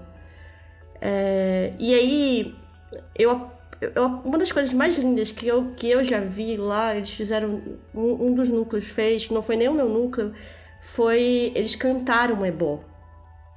Eles pegaram uma música que era é, um, um clássico da Angela Maria, que era Babalu. Só Babalu, babá, é essa mesmo. E aí, eles fizeram um ebó com essa música. E aí ela, traga-me um cigarro, traga... E eles foram fazer um ebó daquele negócio. Quando eu olhei aquilo, eu fiz, é isso. Porque eu acho que, pelo menos o meu trabalho, ele, ele tem uma pegada da materialização das coisas. Se eu vou falar sobre perfume, eu tenho perfume. Se eu vou falar... E quando eu vi isso, eu materializei muita coisa que eu já fazia, por exemplo. Tem um negócio que é muito massa, que é tipo, frequente os lugares, velho. Vá ver as pessoas trabalhando, vá trabalhar com muita gente. Porque você vê coisas e que depois você se joga pra dentro. Pra você, tipo, ter repertório pra usar pro seu jogo. É, depois disso, depois de ver essa Babalu e esse ebó sendo feito, meu trabalho mágico mudou completamente. Porque eu vi que aquela palavra que estava sendo dita, ela podia virar uma ação, um sinal. Que é uma coisa que magia cerimonial faz muitíssimo. Enfim, o universo é muito grande, mas é, eu acho que para além, a gente falou muito sobre viagem astral, mas tem um rolê também sobre as criatividades do corpo e como você consegue trazer estados de consciência alterado para o seu corpo e como você consegue ver coisas além disso quando você bota o seu corpo para jogo. Um trabalho de teatro, um trabalho de música, tem um- uma, uma corporalidade muito grande. E eu acho que tem um rolê que eu demorei para entender. A Mari falava, E mas eu dança. demorei. É, e dança também, a artes do corpo como um todo. Que tem um rolê que eu não considerava como viagem astral, por exemplo. Mas hoje em dia eu acho que tem estados em que eu chego, quando eu canto, ou quando eu passo muito tempo é, no mesmo mantra, que quase todos os meus mantras são cantados. Mari fica achando graça, que tipo, até a minha cruz cabalística é cantada, é tudo muito cantado, é isso, é o que é. É, que você consegue, que é uma grande viagem astral, só que você tá vendo com o seu corpo inteiro, com uma corporalidade presente. E aí o negócio vai tomando outras camadas, assim. Eu acho que, que todos os trabalhos estão aí. Mas, por exemplo, essa é minha lombra. Dessas outras possibilidades de, de, de estado de corpo e o que você pode vir a enxergar.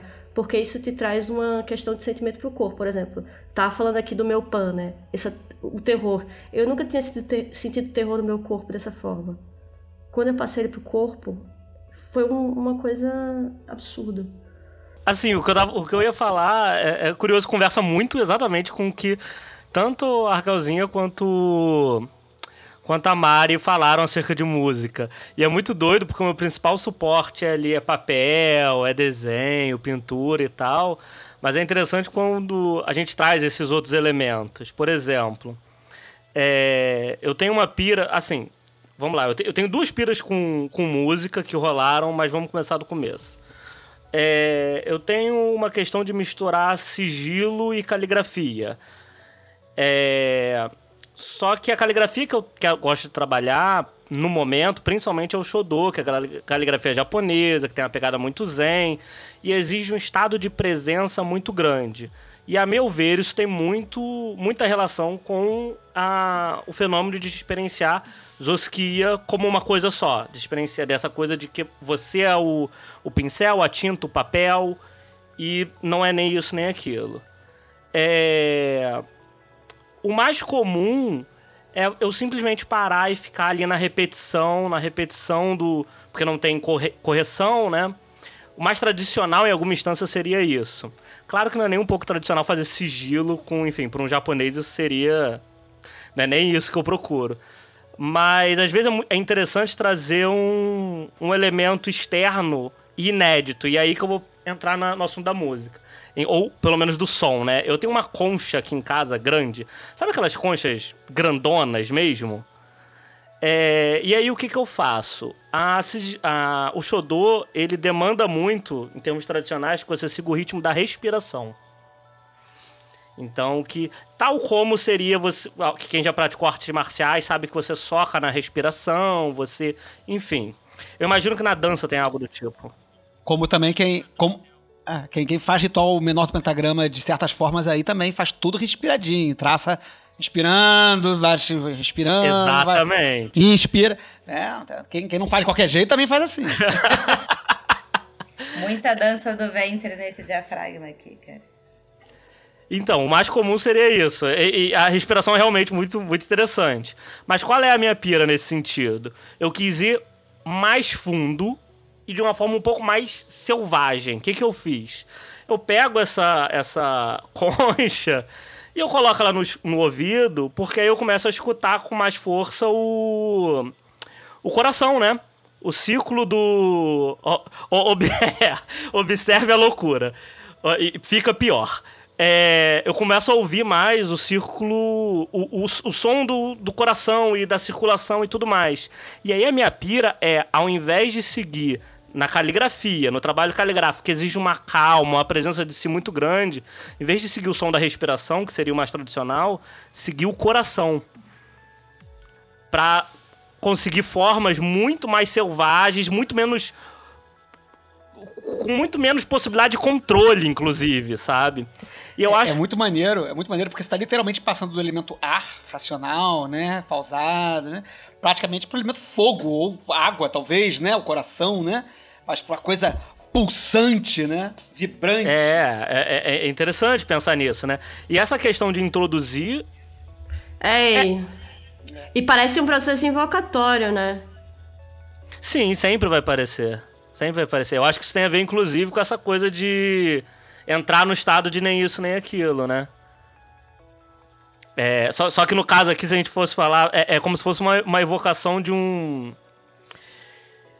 Enfim, não sei a palavra evocação, mas enfim, mas seria como você evocar a si mesmo. Mas não de uma forma egoísta, mas de uma forma porque isso pode soar dessa forma. Que moralidade é essa, Daniel? É porque pode soar, né, de uma forma. É, é, enfim, eu tô pensando em quem tá escutando.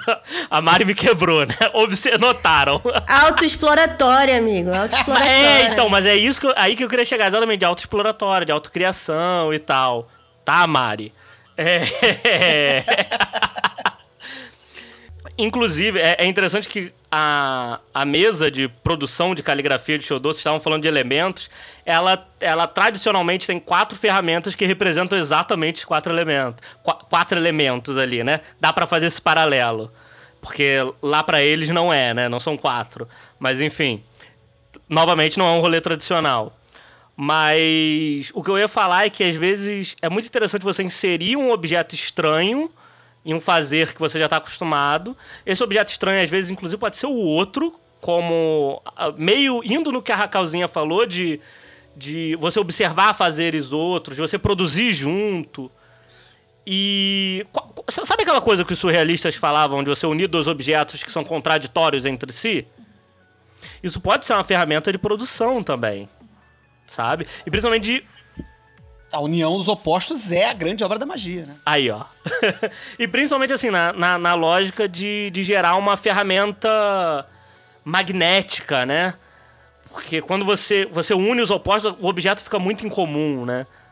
É, e aí eu, eu, falei que tinha mais uma pira com música, né? O que acontece? Teve um. E aí outra história, mas enfim. É, eu tenho um amigo que produziu uma, uma música em cima de outra música. É o. Eu chamo ele de Jesus, é o Renato Monteiro.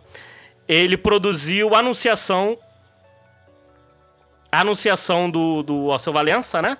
Só que ele fez uma versão totalmente desconstruída da música, meio que destruída. Tanto que, se eu não me engano, o, pro, o projeto dele se chamava até Torre, né? E eu achei tão impactante, e eu super não sou das músicas alternativas, tipo a galera, tipo Flavinho. Mas aquilo me impactou tanto que eu produzi um. Um, um, um, desenho, né? Uma pintura, um, enfim, uma loucura baseada nisso, nessa coisa de arte que é baseada na arte, que é baseada na arte. Inclusive, uma dessas peças foi a que eu expus no, no Festival de Primavera. E não foi intencional, só eu lembrei disso agora. É. Essa coisa de você trazer o outro e aí compor junto, aí traz o outro e compõe junto. E isso vai alcançando lugares que a gente ou não conhece ou que não existiam na gente, né? Que passaram a existir no contraste com o outro. Completamente. Eu acho que eu tenho menos essa noção de polaridade, mais uma noção sobre é, uma ideia da antropofagia cultural mesmo, que para mim virou quase como um método. Eu vou comendo o outro e a gente vai se vendo e eu vou me vendo no outro. É, mas tem umas coisas muito loucas, porque quando, quando você puxa o outro, você é quase como se você pedisse o poder dele para usar ele e, e, ter um outro resultado, como você estava falando, mas de uma forma, uma forma muito consciente, apesar de sem controle. Por exemplo, quando eu fui fazer o meu Inapan, a abertura era do Mota, sabe aquela vibração dele? Linda, linda do Inapan, eu botei na abertura, porque eu queria a, eu queria a ajuda do Mota para me dar peso, peso que eu não tenho. Sampleou eu, o Mota. Eu sampliei o Mota. Aí depois do Mota, eu ainda botei uma abertura de Preciso Me Encontrar do Cartola, só com uma versão só de naipe de sopros. Porque era o que eu tava fazendo, eu tava procurando meu pan. E aí depois eu entrava. Isso tudo é, é, é sobre como a gente pensa isso, né? A metodologia da coisa. Mas o efeito que a gente quer é um efeito de catarse, né? Um efeito de, de mudança. Mudança tanto de corpo quanto. E aí, é, e aí eu fico pensando, eu fico curiosa, Danilo. Eu queria saber como é que as pessoas também reagem à sua arte, porque às vezes eu também tenho umas, é, uns feedbacks que eu fico assim, caralho, você sentiu isso com isso? Porra, que, que da hora, porque você tá solitário, né? Quando você tá produzindo e a gente que fica dentro de uma bolha tão pequena, que é um negócio de música, a gente fica num ambiente muito hermético, a gente só consome assim, né? Aí no máximo, sei lá, é, é, que a Mari, eu acho que é a pessoa que mais passei, fez residências e não sei o quê. Passei muito, amiga, já fez muita exposição. Eu me apresentei muito, muito pouco, assim, sempre num lugar muito. É, fico muito segura. Mas, assim, quando você joga pro outro e aquilo vira um feitiço real, porque ele tá rodando no mundo. E bater em outras pessoas e tendo outras coisas, sabe? Sim. É, é muito doido que tanto tem essa produção em conjunto, tipo como você estava falando, como por exemplo o Andy Orwell e o Basquiat faziam, e também tem essa que é mais ou menos na que eu falei, que o, o, o, Renato não sabia que eu ia produzir em cima da obra dele. E com certeza o Alceu Valença não sabe que o Renato produziu em cima da obra dele. É, e isso, de certa forma, também é, é uma reação, né? Uma reação artística à, à obra, né? É, inclusive, trazendo, puxando peixe, né? É, puxando sardinha que fala, né? Para mim, eu acho que o Zoskia é um fazer que nasce da contemplação da obra artística do Sper. Então, sempre tem essa coisa da contemplação, mas para além da contemplação artística, também tem a contemplação de quem está só contemplando, que eu acho muito interessante de compor na obra também. Por exemplo, eu tenho uma performance que eu, eu, não, eu não tenho certeza se eu expus isso no Festival de Primavera retrasado ou se foi outra coisa, mas enfim, que eu rasgo uma obra. Eu não sei se foi essa. Tem uma não foi essa. Enfim, eu tenho uma performance que eu rasgo uma obra, que foi a primeira obra que eu produzi depois que eu acabei de fazer arte terapia, que foi o que me deu o, o restart para voltar a criar. É, e aí, anos eu depois. Eu muito nervosa com essas coisas, Danilo. Eu não aguento quando a gente chega nesse seu lado destrutivo. Mas então, esse é o intuito. É, é aí que a gente compõe o outro.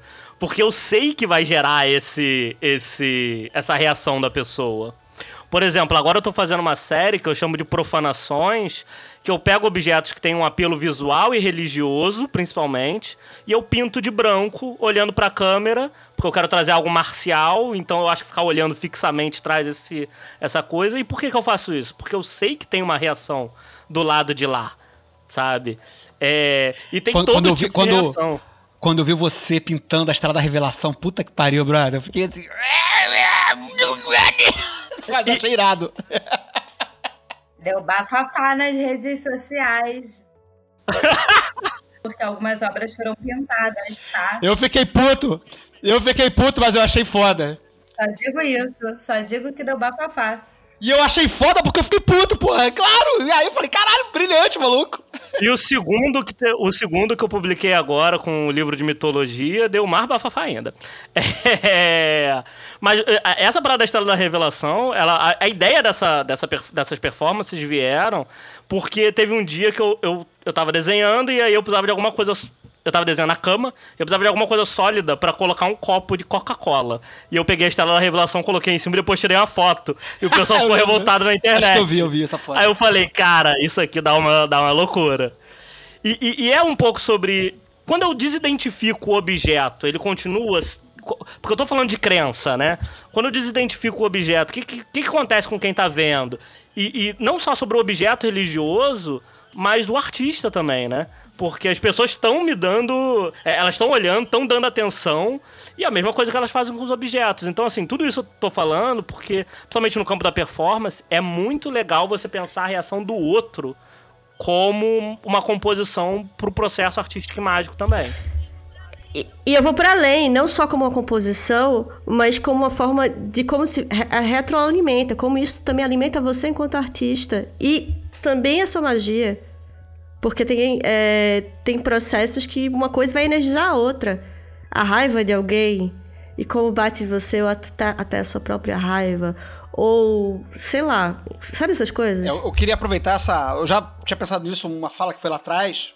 E só queria fazer um comentário rápido, porque eu achei que, que encaixa muito bem com essa questão da performance de grupo. Né? Quer dizer, não, não, não da performance de grupo, né? Mas a, a arte performática enquanto uma atividade que não é solitária, né? Que a pessoa faz, ela tá performando e alguém tá vendo e tem uma relação entre, né? É direta, né? Sem, sem mediação, uma relação imediata entre o artista e o espectador, né? Como é o teatro e tal.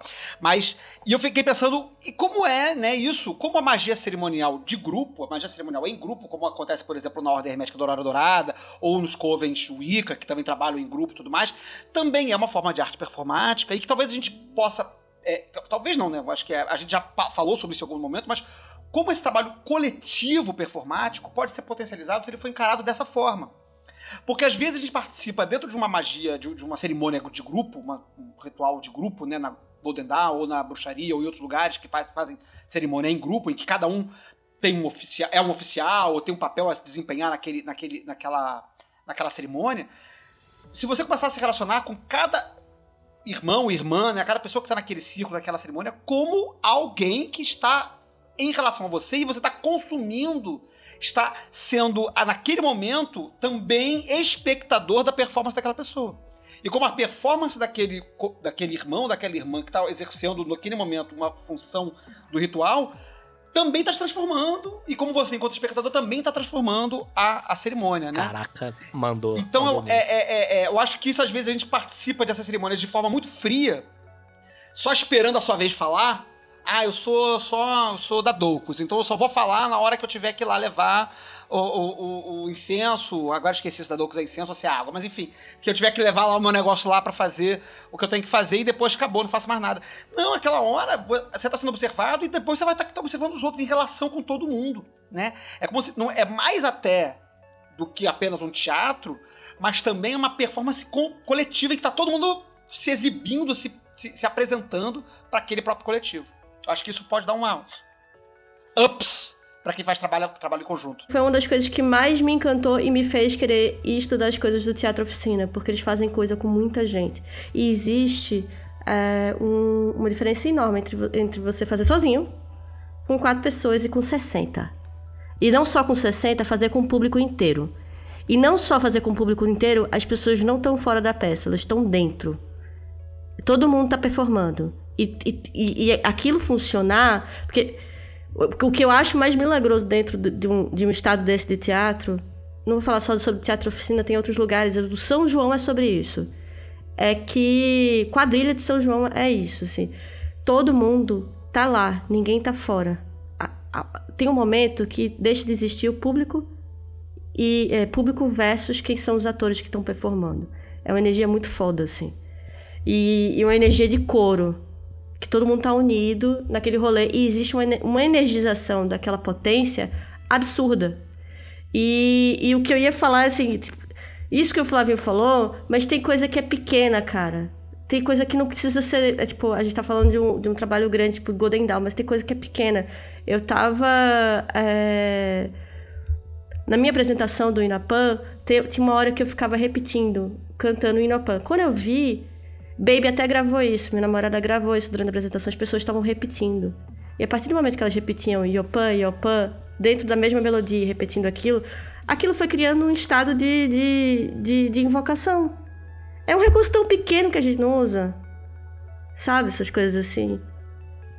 E de energização, isso tem um efeito absurdo. Eu vou aproveitar, porém, fazer uma rápida digressão é, juntando ainda no individual e na dança. Só para botar um exemplo prático e depois de retorno aqui, que era de uma vez que eu estava indo fazer uma entrevista de emprego e na noite anterior eu fiz, botei uma playlist de músicas que iriam me fazer poderosa o suficiente para aquilo. E a dança, assim como o Kel falou da música, a dança por um tempo seguido, gente. Na moral, também não é cinco minutos, não é uma música. Vamos combinar aqui também. Tem que ter um esforcinho, tem que botar o corpo para trabalhar. Você bota uma boa playlist longa, você faz uma parada ali que vai realmente te levar para um estado diferente de exaustão, etc, etc. E isso é um, só um exemplo prático. Mas é um exemplo prático individual. Porque aí, nesse caso, eu fiz a dança, não sei o quê, depois que eu já tava ali há três, quatro horas girando, girando, girando, toda a energia canalizada no bilhetinho que eu ia levar no dia da entrevista, caralho, quatro, consegui um emprego, foi maravilhoso, etc, etc. Mas isso é uma forma individual. E aí, conectando com o que, que ela estava dizendo agora, é, e principalmente o resgate dela de São João, e com isso da dança, não tem nada mais saturnalha no mundo do que o carnaval né? E principalmente que a gente ainda tá falando aqui de Rio de Janeiro e Recife, né? Pelo amor de Deus. o que que é ver, tipo, um milhão de pessoas no tentando achar onde é que o Boitolo tá passando e entregue a todos os glitters possíveis e a sei lá o que que você vai ali só indo no, no ritmo do coletivo, né? E, e tem uma coisa que eu acho interessante nesses, nesses é, vou chamar de rituais, mas são as nossas tradições, né? Festa junina, carnaval, etc., que são rituais, que é justamente o que você estava puxando também antes, que é a suspensão da realidade. Então, o São João, normalmente ele dura uma noite, mas ele tem uma. Cara, tu bota uma quadrilha, todo mundo sabe o que, que tem que fazer na Rie, o que, que tem que fazer na hora que as damas têm que gerar e não sei aonde, o pau de sebo, os caras da quatro. É, você tá num carnaval, você tá numa coisa tão coletiva ali que você tá pulando junto, você nem sabe mais quem é você quem que não é. Eu ia falar que, inclusive, é interessante que a performance, às vezes, o protagonismo da, da ação, por mais que o, o corpo do artista sirva para para acender a performance, né? Às vezes está exatamente no outro, né? Eu tô pensando aqui como exemplo, principalmente naquela performance da. Talvez eu erre o nome dela, mas enfim, da Helena Abramovic, é isso? É assim que se fala? Marina, aí. Marina, Marina eu Abramovic. que eu tava é. errando.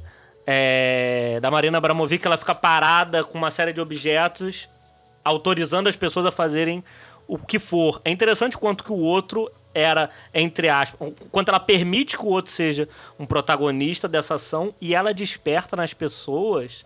Ela desperta não, ela revela nas pessoas reações assim das mais violentas. E é, é, é, muito doido a capacidade de, inclusive, de você pensar assim. Porque quando a gente fala, por exemplo, de atavismo, a gente pensa muito na gente, né? Na gente trazer atavi atavismos na gente. É muito interessante o quanto que ela conseguiu trazer esses atavismos nos outros e, obviamente, atavismos que as pessoas não revelam no cotidiano, né? Coisas que estão lá no fundo, mas que são de uma violência tremenda que... Eu não vou dizer que as pessoas escondem plenamente, afinal de contas, Brasil 2022, mas que ao menos não são bonitas de se ver, né? Ou, por exemplo, trabalhando em outra chave, a... Os Bichos, da Lydia Clark. Que traz essa coisa do brincar, do, sabe? Que também desperta uma outra coisa. Enfim. Ai, amigo, é tanto exemplo, né? Cosmococa. É, é a, própria, é, a própria Marina Bobrovic, quando veio para São Paulo pro Sesc, que fez o povo andar devagar e o povo ficou em estado de choque. só porque estava andando muito devagar. Pra gente ver como é que são esses efeitos muito loucos, né? O que eu finalmente lembrei de concluir o raciocínio e ia juntar até no nosso festival de primavera era que uh, tanto o carnaval quanto festa junina, independente dos períodos que durem e todas essas performances ou êxtases coletivos, etc., é, eles de certa forma são uma, uma realidade em suspensa que é por um tempo aquela materialização. E aí, infelizmente, eu vou ter que referenciar o Hacking Bay. A gente bota um asterisco aqui depois embaixo. Não gostamos mais da Hacking Bay. É, porém, o conceito continua interessante da zona autônoma temporária. É, e a minha conexão é isso com o Festival de Primavera e também com todas as outras festas, ou enfim, qualquer outra coisa que já participei desse dia do Caraém, ou até de outros lugares nesse sentido, é que, cara, por um instante num tempo aquilo está suspenso e a sociedade está reformulada de outra forma. O mundo está reformulado de outra forma, você está é, respirando e se comunicando e criando e, e trazendo a, ao mundo uma outra realidade. E eu acho isso muito, muito, muito poderoso. Dure um carnaval, dure uma festa de São João, dure uma festinha nossa de algumas horas. É, tem essa, é, essa catarse coletiva que não é, não é tão sentida, num sentido de catarse, de mas que eu acho que influencia e que impacta na mesma, porque todo mundo sai com tipo, caralho, por um momento o mundo foi tava girando no outro eixo e tava maneiro pra caralho. Pode ser possível algumas outras formas, sabe? Muito bom, muito bom, né? Que no final das contas acaba sendo, é, é, de certa forma, o objetivo da obra mágica, né? A criação de um, de um mundo temporário, que é o espaço do círculo mágico, né? Onde a criação é possível, né?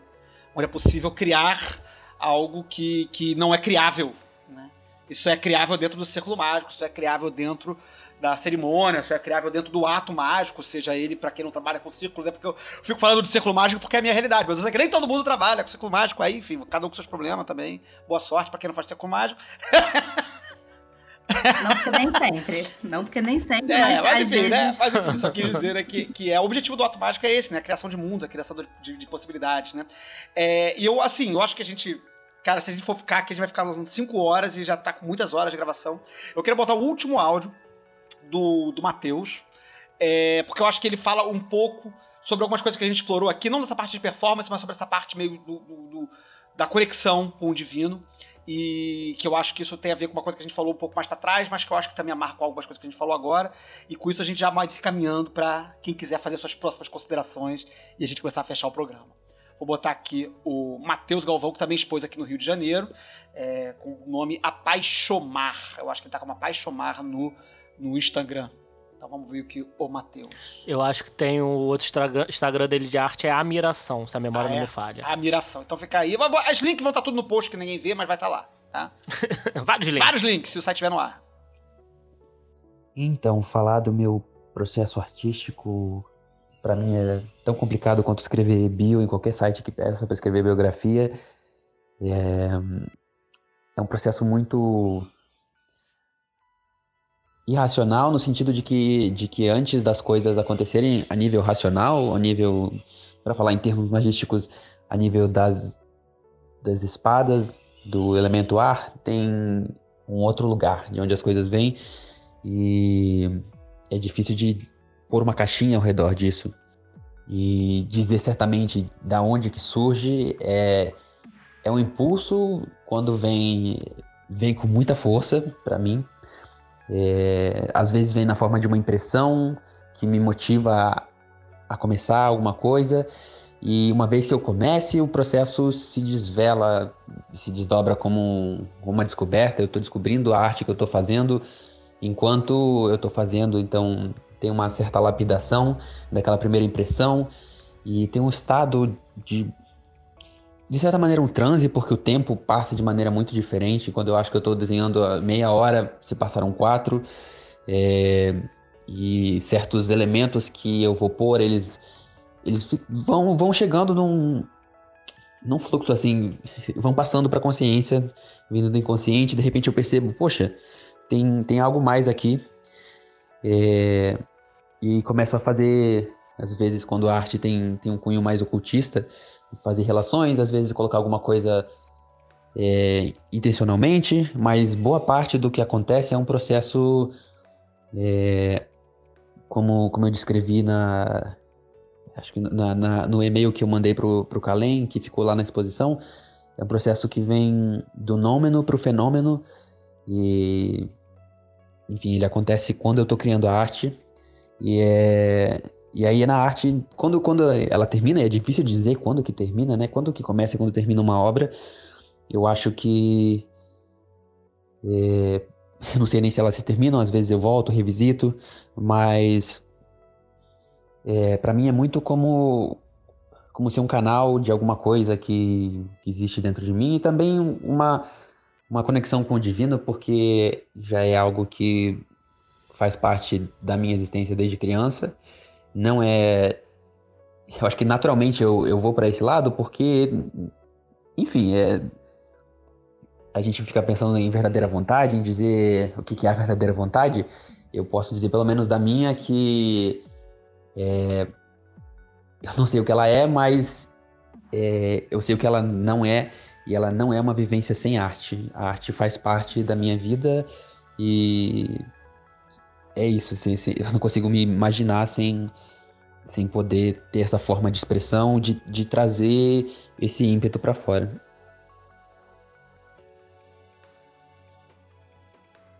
Que bonito. Que bonito. Muito que bem. Só, né, não sei, não, é, é, acho que não sei quem sou, só sei do que não gosta, né? Tipo assim, como diz. Eu acho que isso é um bom começo, né, cara? Na verdade, eu acho que é um bom caminho muito andado, né? Saber o que não gosta, saber o que não é, já dá, já dá pra, já tá bom, pra, bom, bom, bom caminho andado já. É, hoje mais da metade. E, mas eu gosto muito do, do, do, dessa fala dele, né? Porque ele, a gente falou algumas coisas que a gente falou aqui já no, na, na, nas últimas falas, né? Mas como ele vai colocando né, esse caminho de, de também da arte como processo de descoberta da arte, né? Às vezes, para quem não, não, não, produz, não trabalha com arte, né? Acha que a arte é um troço que, que o cara deita pronto, assim, né? Ah, vou pintar um, retrato, aí já tá o retrato pronto na cabeça, o cara só vai tirando a cabeça e botando na tela, ou na escultura, ou na música, na poesia. E como é um... Às vezes pode até ser, é. mas pode ser também esse processo de descoberta, né?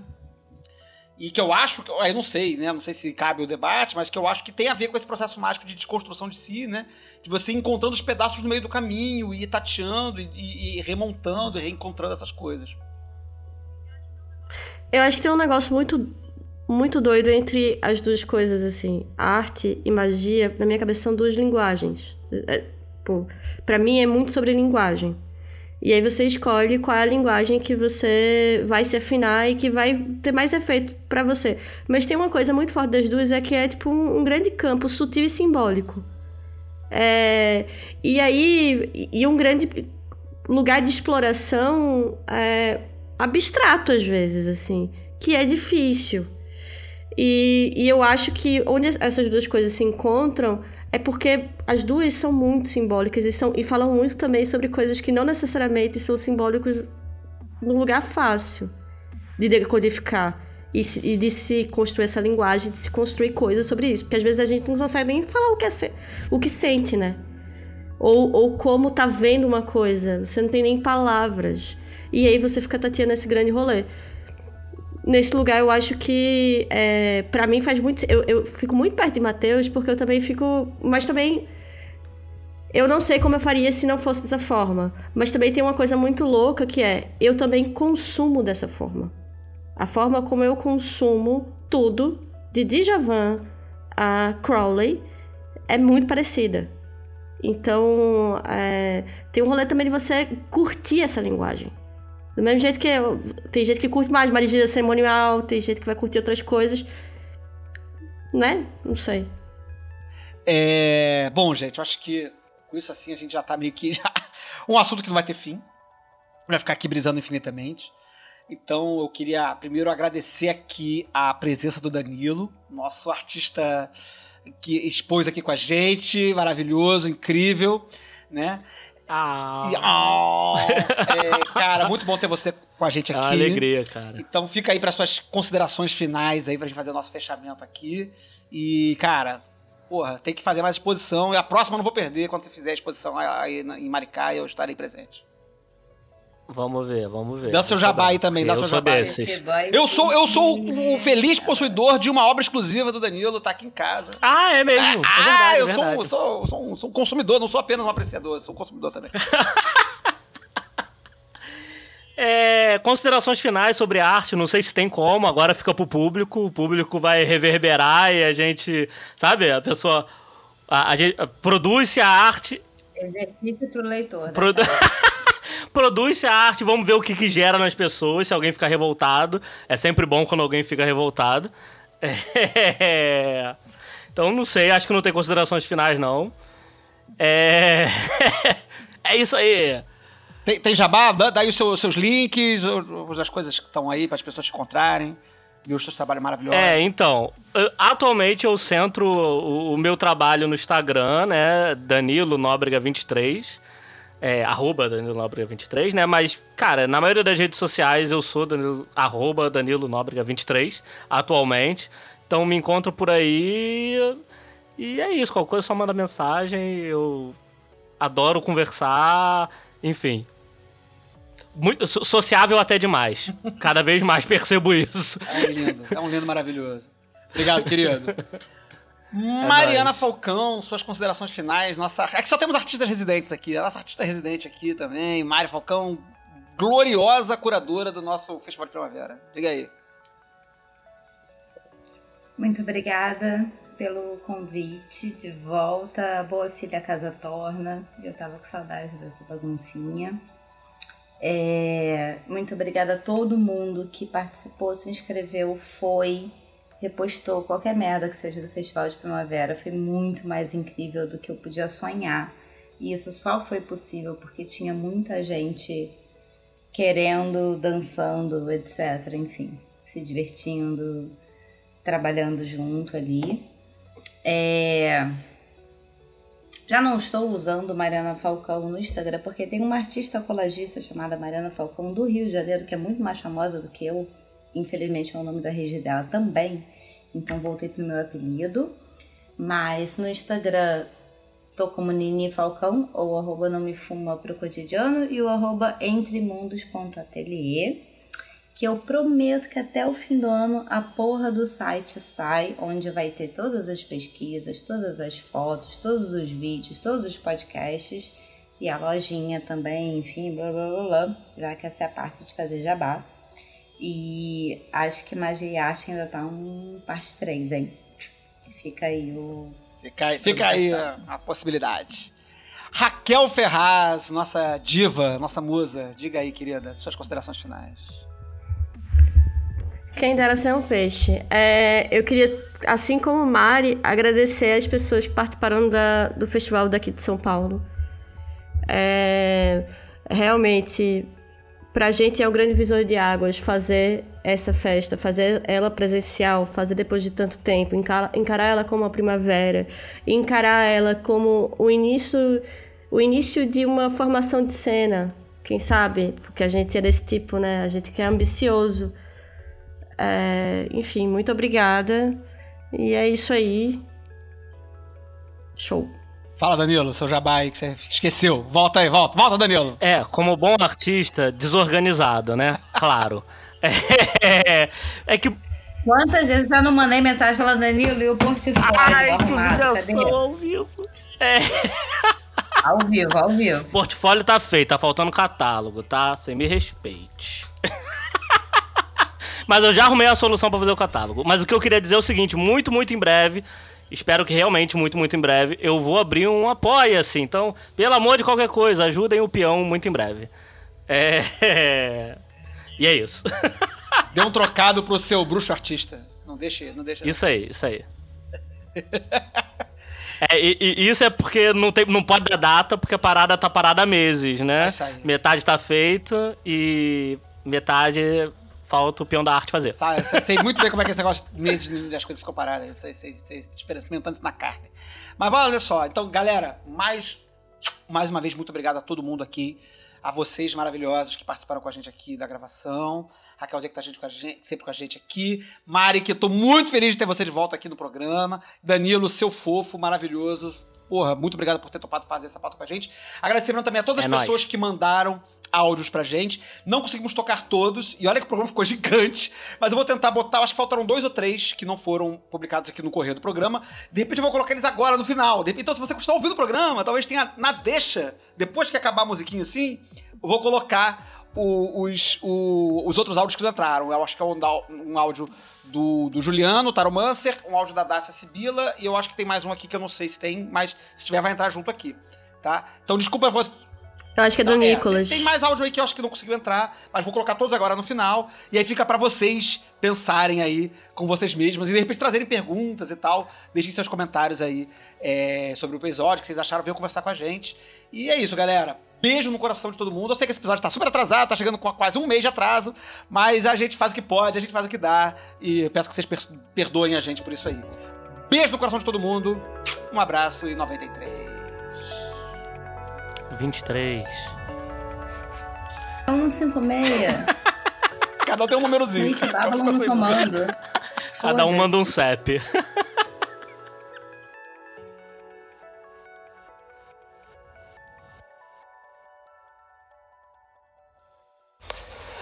Olá a todos, eu me chamo Nicolas, é um prazer enorme falar nesse programa. Eu ouço vocês já há alguns anos, estou muito feliz de ter esse espaço aqui. Ah, eu sou músico e artista visual. No início da minha adolescência, eu entrei em contato com rock and roll, hard rock, metal, RPG, Magic, Tolkien, outros escritores fantásticos, né? formas de contracultura em geral, né? ocultismo, fantasia, anarquia, putaria. e eu sinto que veio daí a semente da magia e da arte na minha vida. Hoje eu tô terminando a produção do meu primeiro álbum de música folk, chamado Ira de Gaia. Vocês encontram ele por aí nas redes, já tenho os perfis e, e tô divulgando conforme a produção acontece. E esse disco foi totalmente inspirado pelo tetragramaton, pelos quatro elementos clássicos. né? Eu mergulhei nesse conceito profundamente para compor o álbum. E eu também escrevo para o blog Professor de Ninguém, Lá eu divulguei um livro que escrevi a respeito do espelho da alma, a técnica ensinada pelo Franz Bardon, né, que foi muito importante nessa minha jornada. Eu acredito que o trabalho de aprender magia, no sentido do conteúdo, buscar referências literárias, simbólicas, já incita direções de pensamentos e a caminhos que são mágicos, mesmo sem ação ativa, no sentido de que, ao manifestar as mudanças internas através desse conhecimento, consequentemente mudanças externas no mundo do estudante acontecem, né?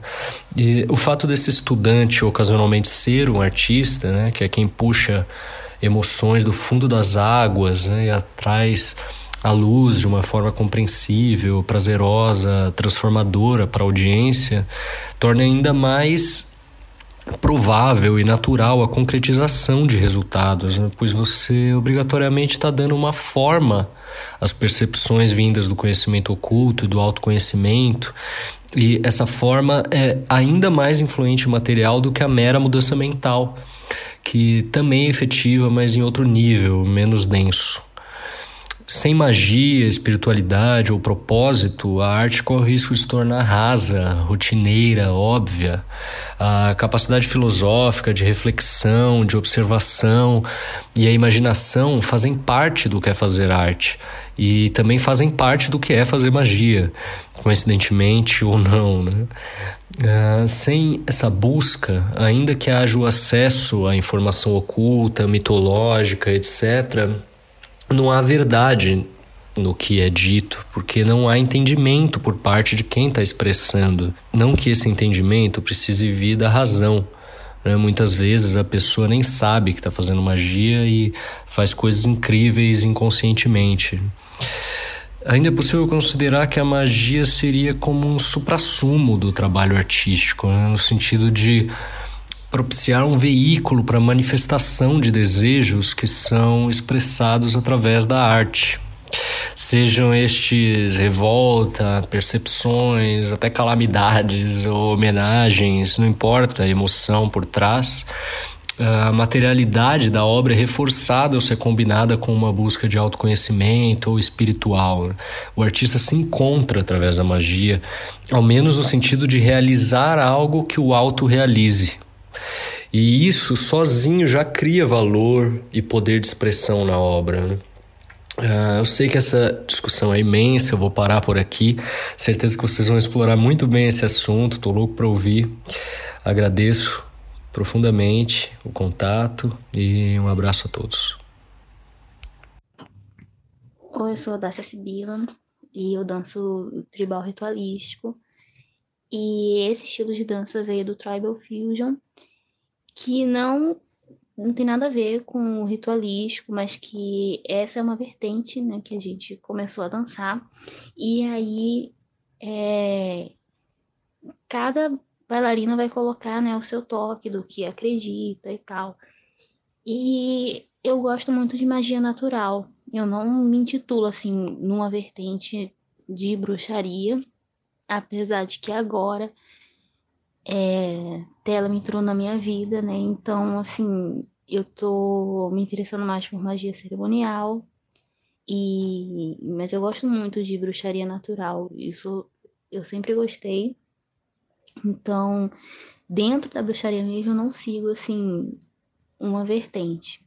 E isso casa com o tribal ritualístico, porque a gente traz alguns simbolismos dentro da dança, alguns movimentos também a gente é, faz pensando em elementos ou pontos cardeais, podem ser é, conceitos também da magia e a gente traz isso também.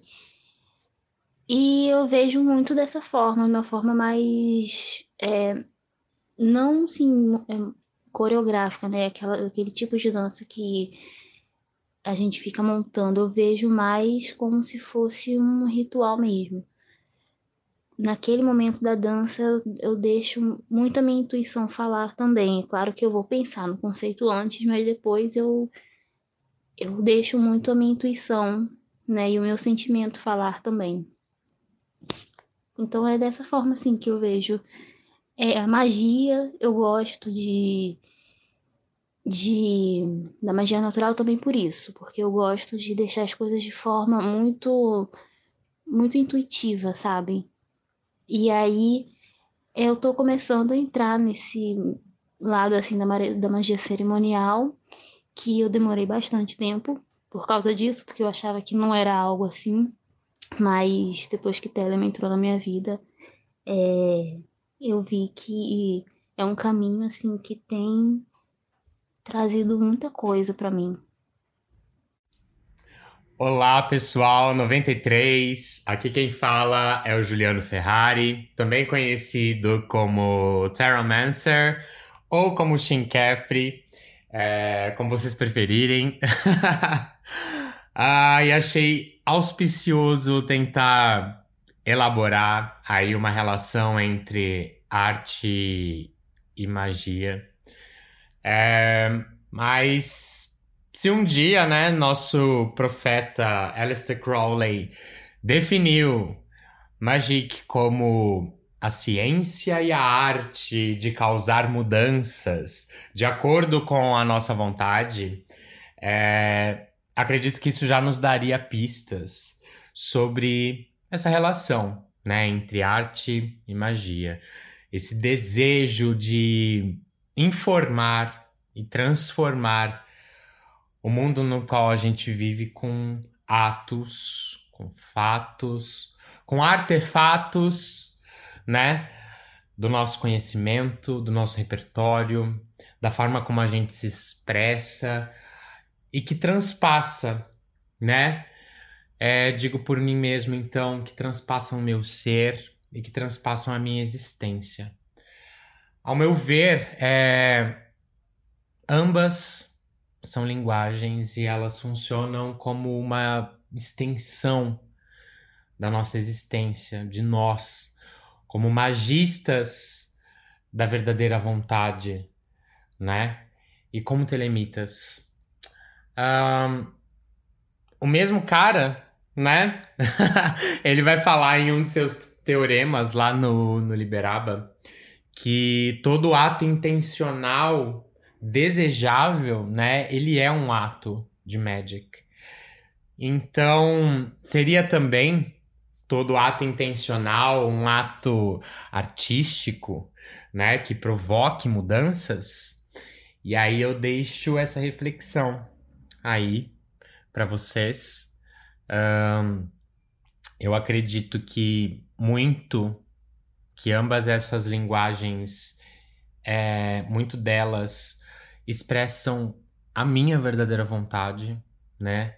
Em suas variadas nuances, cores, aromas, sabores, sons, movimentos, ritos, performances e performances rituais também, danças, entonações, vocalizações, uh, visualizações a forma como a gente se expressa e se porta né? Afinal, eu preciso estar em consonância, primeiramente, com a minha natureza, com a minha essência, com o meu eu mais translúcido, né? Mais verdadeiro, mais destilado ali, ao menos. Uh, e que estas consigam expressar essa, essa nossa jornada, essa minha jornada em busca de uma vida inteira, né? Em se conhecer, em ser, em existir, em resistir, né? Porque magia e arte também é resistência.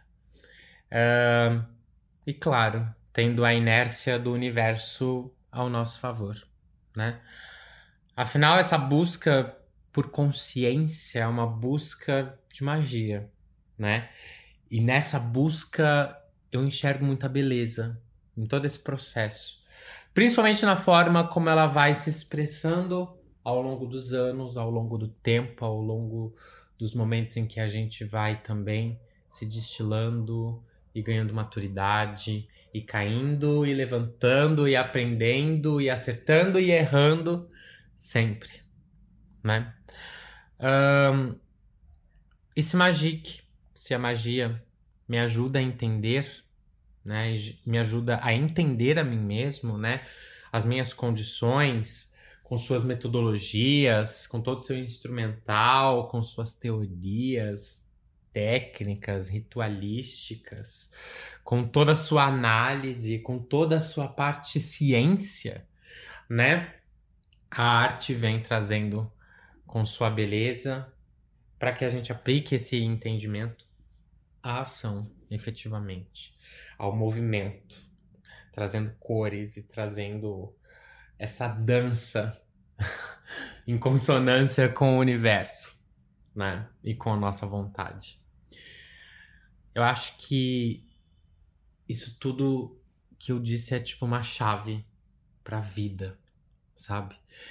E eu enxergo muito disso no Juliano Ferrari, que também é o taromancer, tarólogo, oraculista, que ama o que faz, que se descobriu nas cartas, jogando baralho cigano de banca de jornal, aos sete anos de idade, e conheceu Telema através do tarô. E que também se comporta, se impõe, se manifesta como Shin Kepri, né? como sacerdote da grande mãe, Nossa Senhora Babylon, né? Eu enxergo muito dessas personas, dessas manifestações nos atos mágicos, seja na forma como eu me expresso, na forma como eu sou, como uh, eu conduzo, construindo, né? E descobrindo minhas próprias metodologias, fazendo e construindo minhas armas, alimentando meu diário, meu repositório, a forma como eu me visto, como eu me porto, como eu me dou, como eu conduzo o meu devocional, como eu faço o meu cerimonial, enfim. Talvez eu não vá conseguir dizer, né, onde começa e onde termina a arte e esse match alquímico com a magia. Mas o que eu posso dizer é que talvez eu não exista em plenitude sem esses dois. Eu acredito que é um pouco disso. E quanto mais os anos se passam e eu vejo as coisas que já aconteceram na minha vida, os tempos em que eu fui DJ, em que eu fui performer aqui é, em algumas festas em São Paulo, eu percebo que desde aquela época já tinha o Juliano Telemita, magista, sacerdote, intenso, atuando ali, trabalhando ali e fazendo magia, quer seja através de um lip sync, de uma dança, de um protesto ou tocando. É isso, pessoal. E muito obrigado. pelo espaço, pelo carinho. Foi incrível poder ter esse privilégio de performar tanto no Festival de Primavera aqui em São Paulo, quanto no Rio de Janeiro. Espero que seja apenas o começo de um novo momento. E é isso. Amor é a lei, amor sob vontade. Em nome de Babylon. Um beijo! Ah, é, o Mr. Krata também foi lá no Rio. Tava, ele assinou lá. Nossa, eu, eu interrompi com uma parada muito nada a ver. Mas o Mr. Mas é ele entrou no festival? Não, ele, Com certeza. ele Tava faleceu já há um tempo, gente. ele faleceu já. Ai, meu Deus. Cara, ele olhou, olhou o celular um, 10 segundos e vi, o Mr. Carter entrou no E chat. não fui eu, não fui eu dessa vez, não fui eu, eu juro. Eu Mas juro. enfim. Normalmente. Vou retornar, Flavinho, diretor, vou retornar pras magias. Mas enfim. Cansei.